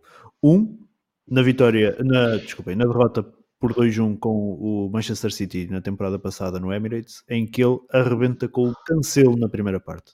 O Cancelo saiu completamente com a cabeça em água para o intervalo, que não conseguia lidar com o Martinelli de maneira nenhuma. Segundo, frente, frente não é um grande jogo, mas fez do o Leicester arrebentou com o Fafana uh, eh, e eu não é um grande jogo, mas é um jogador que tem, tem uma hype enorme. Uh, foi uma grande compra, ou, ou, pelo menos a nível financeiro, uma grande compra do, do, do Chelsea uh, neste verão e o Fofana passou mal, mal, mal com o Martinelli. E agora, com o Alexander Arnold, arrebenta completamente com a lateral direita, nosso ataque do lado esquerdo uh, do Liverpool. Eu acho que é um jogador que está a ter cada vez mais tendência há aqueles que se escondem nos grandes jogos e que não têm problemas em aparecer nos jogos mais pequenos, teoricamente mais fáceis. O Martinelli está a ter uma tendência enorme em aparecer nos grandes jogos, o que, obviamente, só nos beneficia a nós. Uh, epá, e que continue uh, ah, uh, ah, assim. Uh, Mateus, um, uma, uma, uma, da, uma, das questões que nos enviaram, alguma forma do Martinelli não ir ao Campeonato do Mundo nesta forma? Ah, cara, eu não vejo. Seleção, acho que desde o segundo tempo do jogo da Bélgica da última Copa. Não consigo hum. te dizer, mas pelo futebol que ele está apresentando, assim, historicamente o Brasil sempre levou algum jogador extremamente jovem. Martinelli pode ser esse nome este ano? Se seguir a história, eu não vejo alguém tão novo assim quanto ele, a, a, a ponto de, de ser aquela semente para ganhar experiência para os próximos mundiais, entende? Hum. Realmente não sei. Eu acho que ele vai, vou ser bem sincero, até porque são 26, né, para essa Copa, né? Acho que são 26. Não sei. São 26. Acho que sim. Acho que são 26. Antes era 23, então tem 3 a mais. Acho que são 26 para essa Copa. Acho improvável, Fabiano. não é? Fabiano, se calhar tu estás aí, é mais fácil dizer. Mas é, um colega meu que trabalha comigo, brasileiro, ele disse que se calhar o Martinelli não ia porque ia o Pedro, que acho que é do Flamengo. É, exa exatamente, é o que eu ia dizer agora. Eu acho que eu gostaria muito que o Martinelli fosse, acho que ele merece, acho que ele tem algo para dar para a seleção brasileira que o Brasil não tem nesse momento, é, mas eu acho que ele não vai. Eu vou te explicar por quê. Naquela posição, o Brasil tem Vinícius Júnior e tem o Neymar. Né? O Neymar joga de ponta esquerda, mas ele também pode jogar de meia armadura. Uh, vocês estão me ouvindo?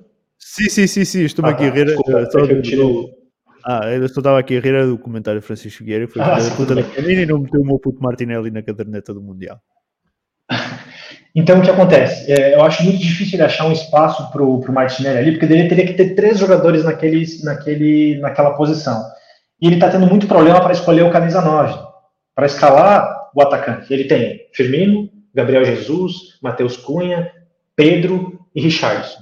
Desses, eu acho que quem vai ficar fora é só o Matheus Cunha. Então, veja, são quatro jogadores na mesma posição eu acho que, infelizmente, o Martinelli vai sobrar. Mas ele é um jogador já que, se continuar nessa ascendência, na próxima Copa, ele tem chance de ser titular, inclusive, né? Ele tá jogando muita bola. Ele tá, o Martinelli tá jogando tanta bola que nos faz esquecer que o Emily Smith Rowe tá machucado. E ele poderia contribuir muito para esse time. Ok, uh, eu agora estava aqui a ler outra coisa e por isso é que me distraí. Uh, vamos então aqui, porque temos que avançar. Acho que tem um ponto importante com relação ao Martinelli. Acho que nenhum dos citados tem a característica que o Martinelli tem e que ele entrega. Concordo. Não, concordo então, contigo. Eu, eu tenho minhas dúvidas. Eu, eu, eu não posso, eu não posso, eu não posso, não dá para saber. Não dá para saber, obviamente não dá para saber. Mas pô, não, é, não, é, não é clubismo, não é porque, enfim. Mas eu é, acho que eu, eu, eu, eu iria no Martinelli pela diferença de característica que em algum momento ele pode ser, ele, ele pode ser bem utilizado ali. Um comentário um pouco, só um, abrir um, um parênteses aqui. Olha os pontos esquerdos que estão surgindo no futebol mundial. Rafael Leão, Vinícius Júnior, Martinelli, o Kvaratskhelia. Olha o nível desses caras na ponta esquerda. E dois deles são brasileiros, né? E brigam com posição. Vamos ver. Epá, se o Martinelli se destacar deles todos, será fantástico para, ah, para nós. Só um outro detalhe. Eu acho que ele vai, mas se ele não for, vou ficar feliz para caralho. E triste por eu ele. Também. Eu, triste por ele, mas feliz para caralho também. Eu, eu, eu sou, eu tenho aquela opinião. Jesus também que... não for, foda-se. Ótimo. Se não for o Gabriel Magalhães, também tô cagando. Eu, se é? não for, não sei como ficará o psicológico deles, porque eu tenho certeza que parte do processo deles estarem voando passa por pensar em jogar a Copa. Tá? Sem dúvida, isso, sem dúvida. Isso, é natural do, do, jogador brasileiro. Se isso vai atingi-los, não sei. Tem quem pegue isso aí, caso não vá, fala assim: vou mostrar para aquele filho da puta que ele estava errado. E jogue mais ainda. E tem quem se afunde. Não dá para saber. Tá? Mas se não for também, é o que eu disse: torço para o Arsenal. Muito bem, mestre, um, vamos regressar aqui ah, ah, à, análise de lances. Um, falhas no segundo golo do, do Liverpool. Temos aqui, então, estou aqui a passar os frames. Uh, existe falha de alguém ou basicamente é, é, é, é, é uma, uma boa movimentação por parte do ataque do, do Liverpool? Pá, é, há pouca a pressão que está a ser feita no quem tem a bola não é bem, não é, não é bem feita e depois o Saliba acho que dá parece-me um... a Parece-me a mim que é o Guard que aqui nesta, nesta, neste frame que está ali na pressão a jogador do, do Liverpool. Parece-me a mim. Sim, o Saliba claramente dá um passo em falso e acaba por abrir ali um passo, um passo em frente eh, um passo em frente do, do Jota, se não me engano. Por isso, acho, acho que aqui acaba por ser eh, um erro parecido àqueles que, do, que eu tenho falado do Gabriel em termos de posicionamento. E eh, neste caso, o Saliba tem ali um movimento e acaba por abrir o espaço para, para o Firmino ficar isolado. Acho que ele aqui claramente, claramente errou individualmente e a pressão não foi bem feita no portador da bola, mas o Saliba esteve, esteve também bastante mal neste lance. Hum, Mateus, uh, Saliba tem que assumir as culpas aqui? É, eu acho que, ele, acho que ele deu uma falhada ali, mas a gente precisa enaltecer o, Firmino, né, cara? Exatamente, hum. que o a, a, a comentário do, do, Humberto aí que acabou de chegar. Foi uma, foi, foi uma finalização foda, velho, do Firmino. Ele botou a bola onde o, o, se estica e não consegue chegar na bola. Então também tem, tem, tem tem, tem esse ponto aí que, que a gente precisa levar em consideração. Foi um, um puta chute do Firmino. Mas acho que o Salibá deu uma deu uma deu uma, uma vaciladinha ali, mas assim nada que que apague a, a, a, a boa partida que ele fez. Acho que tem um lance com quem foi, cara? Com o Jota? Que, ele, que o Jota tá na frente, ele vem vindo atrás, assim, ele, ele dá ombro com ombro com o Jota, assim, deixa o, hum. É o Luís Dias. Luís é, é, Dias, foi o Dias, foi o Dias, foi o Dias, foi Dias. O Dias saiu disparado. É, ele, ele, ele é muito bom nessa. A, a passada dele é muito larga, ele consegue antecipar. É, mesmo saindo atrás, ele consegue chegar muito rápido. O senso de posicionamento dele é, é, é, é muito bom, apesar de que isso ter, ter sido o, o, o, o problema desse, desse, desse do segundo gol aí. Mas eu, eu, diria que tem muito mais mérito do Liverpool do que falha do Arsenal. Hum, muito bem. Uh, Fabiano, um, ehm, tua análise. Eu acho que o Saliba errou, né? ele deu o bote errado. Eu ainda não entendi o que ele teve a intenção de fazer, na verdade, não, não consegui entender. É interessante observar que o Gabriel Magalhães, ao perceber o posicionamento errado, o bote errado do Saliba, ele tenta contornar, ele tenta chegar no Firmino, mas já era tarde demais. E aí sim, claro, né? aí o Firmino com a bola no pé finalizou com a parte interna da, do pé e botou a bola lá no cantinho, né? Finalização de fato world class. É, eu acho que um erro do Salibá, um, um, erro, como a gente falou antes, né? Erros que não custam pontos são perdoáveis. Agora, erros que comecem a custar pontos talvez façam a gente olhar para o Salibá e não colocar ele como, como a gente havia. Vocês já discutiram no podcast anterior, né? Será que a gente já pode colocar o Salibá para o melhor zagueiro do mundo? Eu acho que não, está longe disso. Acho que o Saliba está tá, tá, tá aparecendo agora, está demonstrando potencial, está fazendo grandes jogos, mas está longe de ser o melhor zagueiro do mundo ainda. Uma falha, né? Não, não estraga todo o bom campeonato que ele está fazendo, mas é uma falha. Uma falha considerável num, num, num jogão desse, num clássico, né? É, é uma falha importante. Hum, muito bem. Um, lance do penalti do, sobre o Gabriel Jesus, uh, Fabiano. Alguma dúvida? Tenho aqui, está aqui. Alguma dúvida não. aqui no, no lance do, do penalti? Não, dúvida nenhuma. Acho que o pênalti foi claro, né? totalmente claro. Nenhuma dúvida. Hum. Mateus, alguma dúvida no lance do pênalti? Hum, não, mas não acho que foi pênalti pra caralho, mas foi pênalti. Acho que o, o, o chute é, por trás da perna do Gabriel Jesus tira a hipótese dele conseguir dominar a bola melhor, né? Sim, sim. Mas... Eu, só jogo, eu só jogo pé a perna do, do, ah, do Gabriel é. Jesus. Mas é, foi pênalti, velho, mas enfim. Hum, não, sei mas... Foi, não sei se foi pênalti pra caralho, sabe? Como teria sido do, do Gabriel Magalhães se a bola não tivesse batido no peito. Hum. Ok, mestre. Uh... É o que o Mateus disse. Eh, não é aquele pontapé que nós já vimos em alguns lances no... por trás, não é? Em que é claramente penalti. E já me lembro de alguns do Lacazette em que ele fazia muito isso, mas uh, pode ser considerado penalti aceito. Hum, muito bem. Vamos fechar então o jogo com o Liverpool. Uh, mestre, melhor em campo para ti? Para mim, para mim foi o foi o Martinelli pelo impacto o impacto no jogo, uh, pelos momentos, acho que teve bem na maioria do, do jogo, ou seja, apareceu sempre durante o jogo todo, era, era o, foi o jogador em foco acaba por, o Saka acaba por marcar dois gols e marca o pênalti da vitória, mas acho que assim o jogador que foi realmente que teve mais impacto foi, foi o Martinelli, por isso vai, vai para ele. Hum, Mateus, melhor em campo para ti. Martinelli, cara. Tem nem um pingo de dúvida. Puta hum. partida hum. que ele fez, cara. Talvez, este é aquele, este é aquele que tu Talvez tenha sido a melhor partida dele pelo Arsenal. Eu, eu, eu não lembro é, que, é aquilo que eu vou, ia dizer, este é aquilo que tu não podes dizer, vou votar agora porque não poderei não ter outra oportunidade. Não, não, não. é, para mim foi Martinelli assim, sem nenhum pingo de dúvida. Mas assim, tem que destacar algumas partidas. O White fez, fez uma partida do caralho, Tomiás fez uma partida do caralho. Gabriel Jesus fez uma puta partida também, apesar do, do, do, dos apesares aí. Uh, Ben White partei. Partey jogou pra caralho. E hum. é isso, né? Hum. Martinelli. É, o Saka marcou dois gols, mas também não vale para é, nada. É, é. Foi isso, vai. O Saka tá devendo tem um tempo já. O Saka não é o mesmo do ano passado, tem. Não, eu é quero dizer uma, eu quero... não, uma coisa nós... que eu dizer. Nós vamos o dizer isso, mas ele vai ter. Uh, os números vai dele vão, número. vão, ser melhores, vão ser iguais ou melhores do que o ano passado sim, e sim, sim, a passar nos pingos da chuva. Ele já tem, não, assim. Ele pode ter. Não, veja lá, vamos por parte. Ele pode ter números melhores porque o coletivo está melhor. Isso é um ponto. O que não quer dizer que ele individualmente esteja melhor.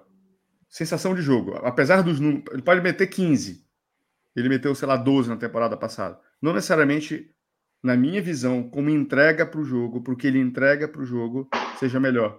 Às vezes o número engana. Se a gente olhar o número bruto e, e falar em cima de número, às vezes ele não, completa, não, não faz a realidade. Como ele pode ter metido 15 gols de pênalti. Eu sei que não é o caso. Né? Mas atualmente, a gente não pode. Oi? Eu ia dizer, atualmente o Saka tem 3 gols, 4 assistências em 11 jogos no total melhor só o Gabriel Jesus que tem 5 golos e 4 assistências. Não, não é isso. O, o Saka tem, está sendo muito individualista. Não, ele sempre foi individualista, eu sei disso. Mas ele soltava mais a bola. Ele achava mais as pessoas, ele tocava, ele driblava um, dois, entregava a bola para alguém. Agora ele está tentando driblar três, quatro e entrar no gol. E aí, acho que no jogo contra o Tottenham, claramente, assim, o Jesus levanta e vai assim: porra, eu tô aqui, passa a bola, eu tô sozinho aqui. Várias vezes, várias vezes isso acontecia e eu tava. Eu falei isso já, não, não posso falar. Já. eu falei, ó. Falei? Não, não sei, já falaste disso do podcast passado, acho. O que é que eu falei? Não, falaste disso do Jesus fazer. Caramba, foda-se, eu tava do lado da família do Marquinhos. Ah, não, pois, isso não tinhas falado.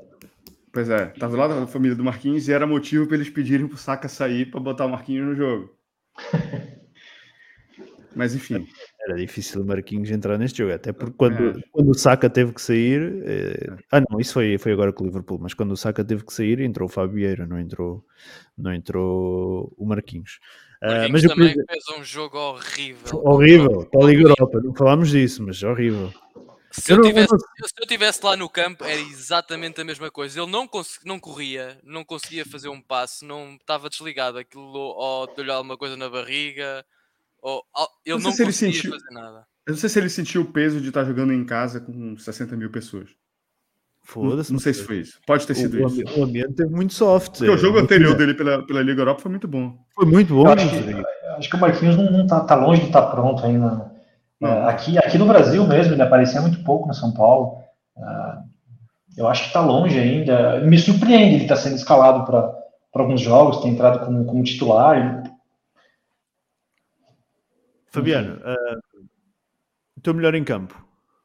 O Martinelli, sem dúvida. O Martinelli foi o personagem do jogo, né, cara?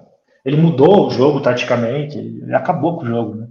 Mas eu destaco ali, não tanto quanto o Martinelli, mas o, o Partey fez uma partida excepcional, maravilhosa. O tanto de bola que esse cara tocou, entregou, saiu jogando. E, e detalhe, tá? No meio campo, onde você tem o Anderson e o Thiago, é, é, muito difícil. Um meio-campo onde, se você errar um passe, você liga um contra-ataque fulminante já com jogadores rapidíssimos do outro lado. Então, o cara teve personalidade, é, jogou, jogou de terno. Me lembrou Gilberto Silva. Hum, muito bem. Então é unânime Martinelli, melhor em campo também é para mim. o Melhor em campo neste, neste jogo com o Liverpool é unânime. Só queria dizer mais uma coisa: o Odgard, quando está de frente para a baliza, não pode fazer passos para o guarda-redes ele tem que, ele tem que fuzilar a baliza. Aquilo, aquilo, não é merda nenhuma. Podia ter fechado o jogo bem mais cedo. Uh, e faz-me um passo para, para, para o Alisson. Não pode acontecer. O Odgard continua com imensas dificuldades uh, em, em, em, rematar a baliza. Podemos elogiar em muita coisa o Odgard, podemos criticar em muita coisa o Odgard, mas não pode de frente para a baliza uh, fazer o que fez. E, e não puxando se calhar um bocadinho a brasa à nossa sardinha, e agora falo aqui em Portugal, o Fábio Vieira fuzilava aquela baliza, não, não tenho dúvidas nenhumas. Um Smith Row ali fuzilava aquela baliza. O Odgar não pode fazer passos para, para o guarda-redes quando está de frente para, para o Alisson. Antes ele tivesse feito um field goal a, a Eu ficaria menos puto, assim, pelo menos tentou chutar forte e sim, a bola sim, subiu. Sim. A bola foi com o caralho, pronto, ok. Mas é de bandinha devolvendo na mão do Alisson sem ninguém na frente, não dá. Hum. Fala do passe que... que ele no primeiro gol, diz aqui o Daniel Reis. É, exatamente, eu ia falar disso também. Daniel, o passe é fantástico, não está em causa. Eu falo no remate à baliza, a situação de remate à baliza. O Odgard não consegue rematar à baliza. Não estou a falar da, da situação de encontrar o, o, o, colega lá à frente ou de orientar a equipa defensivamente. Não estou a falar disso, estou a falar especificamente rematar à baliza. O Odgard não sabe rematar a baliza, não, não consegue. Nem a mãe dele defende ele desse lance. não, não dá para defender, mas não dá para defender. Não dá para defender o Odgard nesse lance. Não é... Mas se a gente for, se a gente for avaliar o, o Odgard, claro, o remate não tem nem discussão. Né? Horrível, péssimo, a cara do gol. Um jogo desse. Guarda a bola, né? Por favor. Ou toca para alguém que guarde, então. Mas, enfim, ah, se a gente for avaliar o Odegar, eu vejo muito mais aspectos positivos no jogo dele nessa temporada do que negativos. Claro, é e, mesmo. Claramente. Não está em causa isso. Eu falo especificamente. Não, entendi, entendi teu ponto. Concordo contigo, claro. Eu só achei uma oportunidade de a gente falar, talvez, do Odegar um pouquinho, porque uh, o ele joga numa posição no campo que é muito difícil na Premier League, né? Você é um meia criador, você tem pouquíssimo espaço para pensar e achar uma oportunidade, um toque de bola. E ele tem voltado para armar o jogo muitas vezes, né? Pegando essa bola ali na posição de volante, trabalhando ela para chegar no ataque. Muitas vezes ele tem feito isso. É, eu acho que o Odegaard ainda tem aspectos do jogo dele a evoluir, como o remate à baliza, por exemplo, chute a gol, acho que ele precisa evoluir. Mas às vezes ele tem, um, ele tem uns lampejos de genialidade que mudam completamente o jogo. Por exemplo, nesse passe que ele deu agora. Não acho que é um camisa 10 completo, excepcional, maravilhoso, mas é um baita jogador. E talvez, eu vou, vou falar uma loucura aqui agora, talvez o chat fique louco comigo, vocês também vão achar que eu estou ficando maluco. Mas eu acho o Odegaard muito mais jogador do que o Bruno Fernandes. Eu sei que é polêmico. eu, eu, ia falar um negócio talvez já ao contrário disso aí. Para mim hoje ele é o ponto fraco do time. Não tô dizendo que ele esteja ruim. Se você pensar do 1 a 11, e você assim, eu quero melhorar um, uma posição. Você vai pensar no Odegar. E quem que você colocaria no lugar dele? Não, não sei. James não sei Madison. Eu, eu, não sei quem é colocar no lugar do Odegar. Eu não sei. Mas assim, outrora era o Chaka. Se pensasse um nome assim, a maioria pensaria. Chaka, sai. Até o ano passado toda a gente diria Chaka. Tranquilamente. Será que o Emily Smith Rowe poderia ser esse cara? O, o Helder, eu não disse que ele é o ponto fraco do time. Eu disse que ele não acompanha. Se você entendeu dessa forma, você entendeu errado. Eu disse, ele não acompanha o resto do time. Eu, eu disse se. Se tiver que sair alguém, o primeiro nome que vem na minha cabeça e de muita gente é o do Odegaard. O que não quer dizer que ele seja ruim. Passou muito longe disso. Hum. Eu acho que o Emily Smith Rowe, que joga tanto na, na meia esquerda, ele não é um ponta esquerda, ele é um meia criativo na esquerda, pode fazer essa função de armador. E se ele tivesse em forma, provavelmente ele entraria em vários jogos, né? como um, um, É legal porque a gente tem o Fábio Vieira que joga na meia direita e de armador, e o Emily Smith Rowe que joga na meia esquerda e de armador. Então a gente tem dois jogadores que podem fazer essa função, né? Então o Odegaard ele tem sombra, né? Ele tem sombra. Eu acho que. Eu não conheço muito o Fábio Vieira ainda, mas eu percebo que são três jogadores bem diferentes. Tem coisas a entregar bem diferentes. O Odegaard é mais genial no passe. Tem um jogador brasileiro que não vingou, chamado Ganso, que vocês devem conhecer, que também tem um passe genial, mas não tem físico. O Degar tem físico, mas às vezes é meio. Não falta um pouco de inteligência na hora de rematar, de tomar a decisão. Já o Emily, o Emily acho que tem mais físico, né? Mais entrega física, tem um passe mais rápido. Não, não me lembro como é o chute dele de longe. E o Fábio, pelo que eu vejo agora, ele é bom no chute. Muito bom no chute de longe. Eu, hum. eu, eu vou ser sincero que no, no, no, exemplo que eu falei, não necessariamente eu acho que a, que a substituição para a melhora do time, para a saída do Odegar esteja dentro do elenco dentro do elenco, talvez, talvez ele seja a melhor opção. Eu não estou discutindo isso, tá? Estou dizendo o seguinte: se eu quero melhorar o plantel do Arsenal, e eu só tenho um nome para entrar hoje, para trocar do time titular, é o Odegaard. Legal. É, na minha, na minha não é. visão é, é, isso. A minha opinião é a mesma. Neste momento, posso... ele joga, ele joga na mas não era... Equipa, mas o meu jogador é o James Madison, que faz o que ele faz, marca Madison. livres e mete a bola lá dentro. Faz, faz consegue fazer tudo. Eu Posso uh, sugerir Isso. uma situação aqui? Me permita? Isso. Se não for conveniente, simplesmente diga que não é. Uh, a gente vai abrir a janela, né? E eu vi boatos, aí, boatos, de que o Arsenal vai se reforçar bem, porque, afinal, a gente está brigando pelo título agora, né? Eu vi boatos que o investimento vai, vai, vai ser alto. A gente está, não dá Se vamos ganhar o título é outra história, mas a gente está lá em cima, é líder. É claro que o City é o favoritaço, né? Mas, enfim. Numa eventual janela em que o Arsenal faça bons investimentos, eles acabaram de falar isso, traria um jogador para a posição do Odegar. Uh, ah, é isso que eu ia perguntar. Quem você traria? Que pra jogador? Em qual posição? Se fosse para a posição não, específica do Odegar? É, se a gente tivesse que contratar um jogador, em qual posição e qual jogador seria? Eu acho que traria. Pô, é parte aí. Exatamente. Só podes trazer um e o Douglas Luiz, para mim, tranquilíssimo. Quem? Desculpa, não. não... Douglas, o Douglas Luiz, aquele que, que nós uhum. quisermos, para mim, perfeito. Espera. Colocaria ele é no lugar do Partey. A tua pergunta quer dizer. Para mim, a tua pergunta tem, tem, tem diferença da forma como ela, é, como ela é aplicada. Vamos por parte. A primeira é o seguinte: eu quero melhorar o 11 ou eu quero melhorar o elenco? Sim. Porque quando eu falei, eu falei no 11. Entendi. Não, a pergunta é no 11. É no 11. Um, no 11, ah, é, para mim, é a posição do DH. E quem você daria? Não sei. O Madison pode ser um nome, mas não, não, no 11 ser, seria a posição do DH. Para elenco, eu acho que a gente precisa ou para alguém para lugar do Partey, ou para o lugar do Gabriel Jesus. Gabriel Jesus quebrar a perna, concordo. ficar seis meses fora, já jogar com o NKTA. Também, também, também. Sim, concordo plenamente, sem dúvida, ah, sem dúvida. Então, quando nós, nós, isso... nós, falamos, Mateus, nós falamos mais rapidamente do Partey porque é que ele está sempre mais vezes, mais vezes comparado com o Gabriel. Sim, sim. Mas é verdade, se o Gabriel Jesus se lesiona e eu tremi quando vimos o, o, o Gabriel Jesus tatelado no, no relevado, supostamente sem sentidos. Uh, temi uh, o que é que poderia vir, não neste jogo, mas o que poderia vir aqui para a frente. Uh, mas sim, se for para melhorar o 11, ia, ia, ia, ia escolher alguém para o lugar do Odegaard neste momento, se for para melhorar o plantel. Partei, porque também não podemos esquecer Jesus. Partei, Jesus, sim, o Partei também já tem 30 anos, portanto... um lateral é direito é... também, né? Não. Neste a gente joga com o zagueiro, lateral direita, e o outro é o Tomiasso. Não, está correndo. É o zagueiro.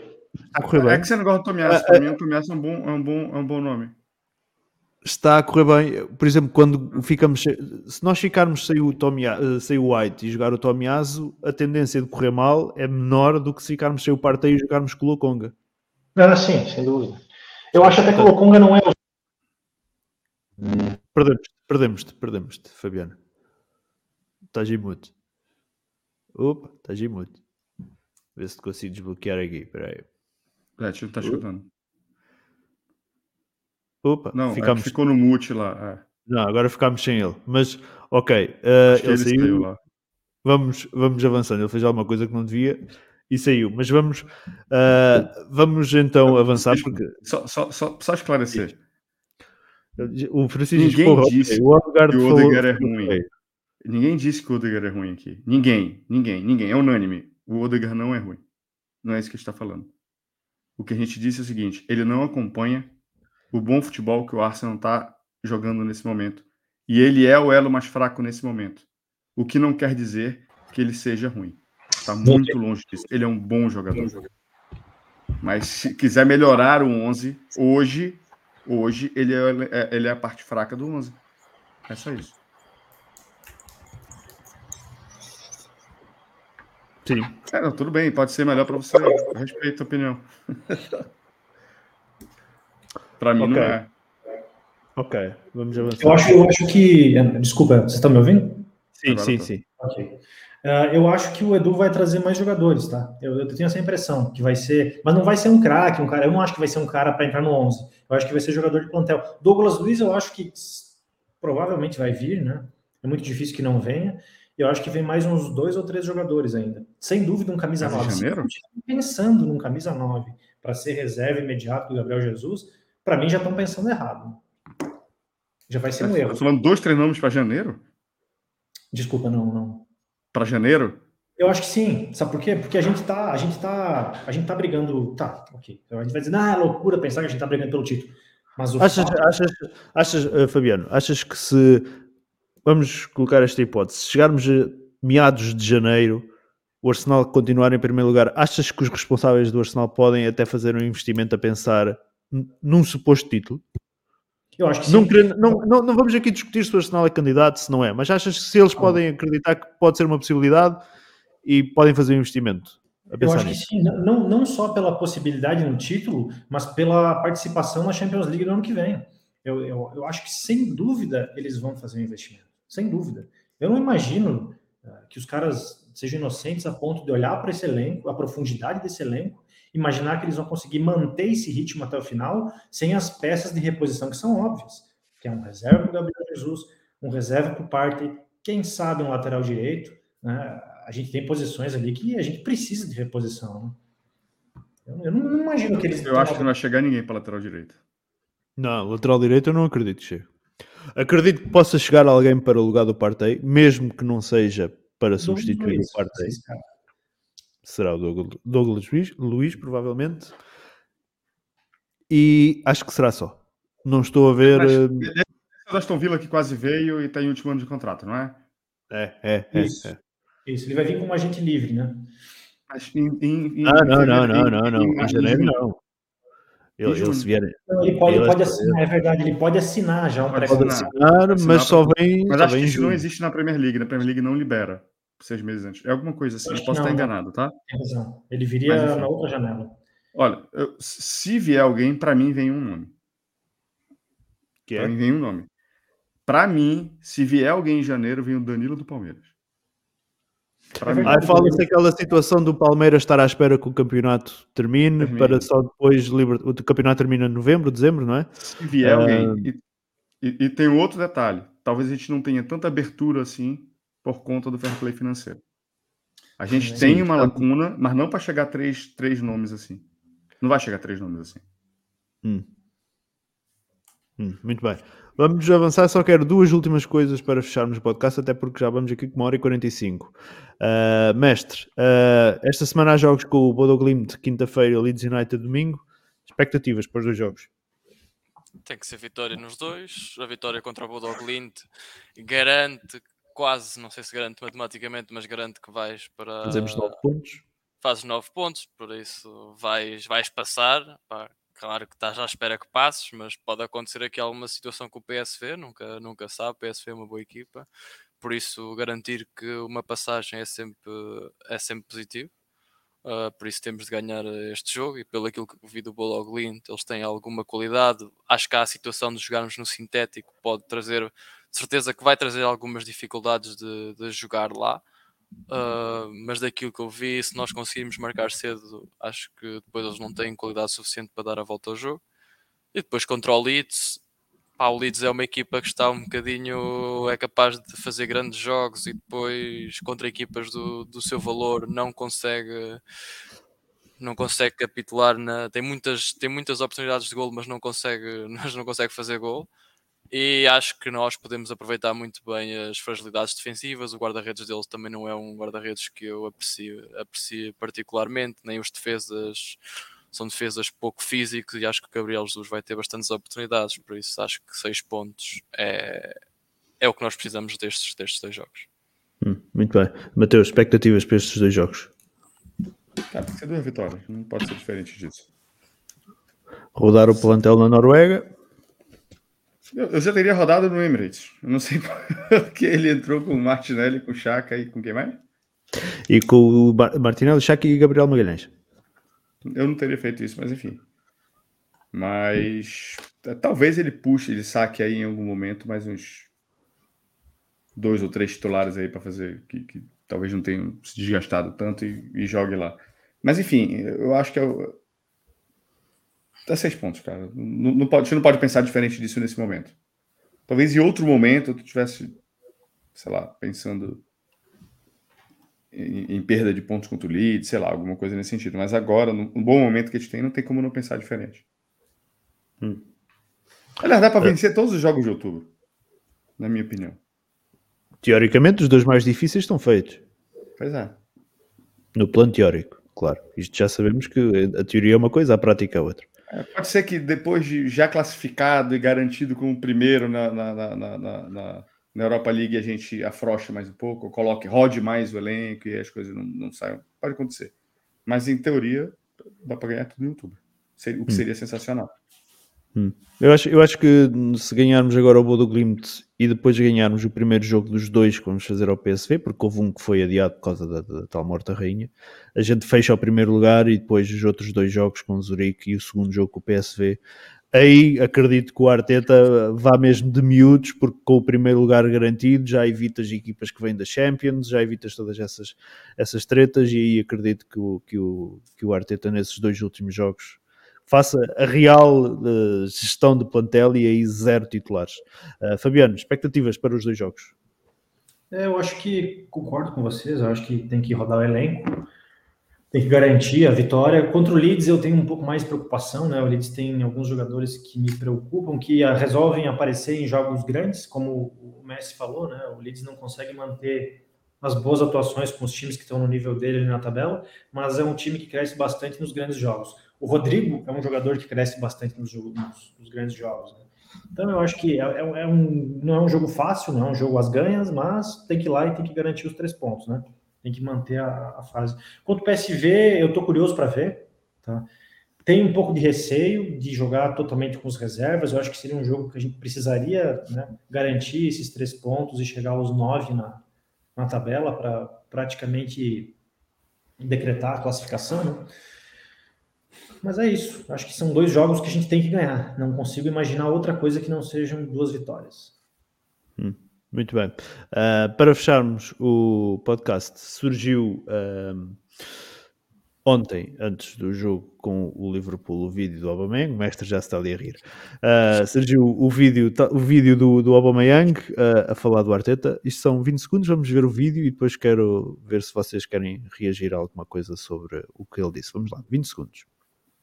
manage like big characters or big players. He, can't deal with. Doesn't have good people skills. He needs some some uh, yeah some young players. They don't say anything. He they listen. Yeah, yeah, yeah. The young ones. Yeah, yeah. But he's the one that had a problem with Ozil, right? As well. Yeah. yeah, yeah so Ozil was on the bench for how long? A year. Yeah. And they're paying him big money. Who do you think out of these young players? Alguém quer reagir? Basicamente, o, o, o Aubameyang diz que o Arteta não consegue lidar com, como é que é? Uh, com grandes, grandes jogadores, com estrelas. Ah, e por isso prefere os jogadores mais novos que ouvem e calam. Já disseram isso do Guardiola um tempo atrás, né? O Guardiola também não, não, não, não conseguia gerir jogadores com personalidade. Ele preferia os mais jovens por terem a personalidade mais malhável, enfim. É, bom, enfim, não tem muito o que falar do Aubameyang, né? É, dor de cotovelo, é isso. Hum. De novo, reforço. O Aubameyang é um bom jogador, é um bom finalizador, ponto, é isso. Não é um extra classe, nunca foi ídolo por onde passou, nunca ganhou títulos relevantes na carreira. É isso que eu tenho para falar do Aubameyang. Hum. Mateus, queres reagir ao vídeo do, do Aubameyang? eu que, entretanto, já veio dizer que... Primeiro, eu quero que eu que eu quero que o Aubameyang se foda. eu quero que ele se foda. Ele foi desrespeitoso com os colegas dele, por falar o que ele falou. É... Porém, porém, eu já tinha falado o que ele falou aqui. Sim, mas tu não foste colega do Saka, nem do, do Martinelli, nem do Smith Rowe, nem... Eu acho, eu acho o que ele está falando pode ser uma verdade, mas talvez isso não pudesse sair da boca dele da forma como saiu. Pode sair da nossa. Da nele não. Principalmente não sendo uma jogador do Arsenal. Mas, cara, eu só acho que ele reforçou minha tese.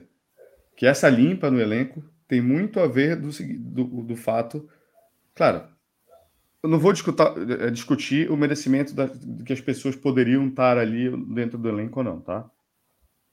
Da, as, as suas perdas de desempenho e etc, etc, etc mas que claramente a direção do Arsenal confiou no Arteta e botou na cabeça que ele seria o técnico e que a única forma de que ele, que ele ficasse ali fosse que ele tivesse de fato domínio sobre que as coisas estão acontecendo, eu não tenho nenhum pingo de dúvida com relação a isso.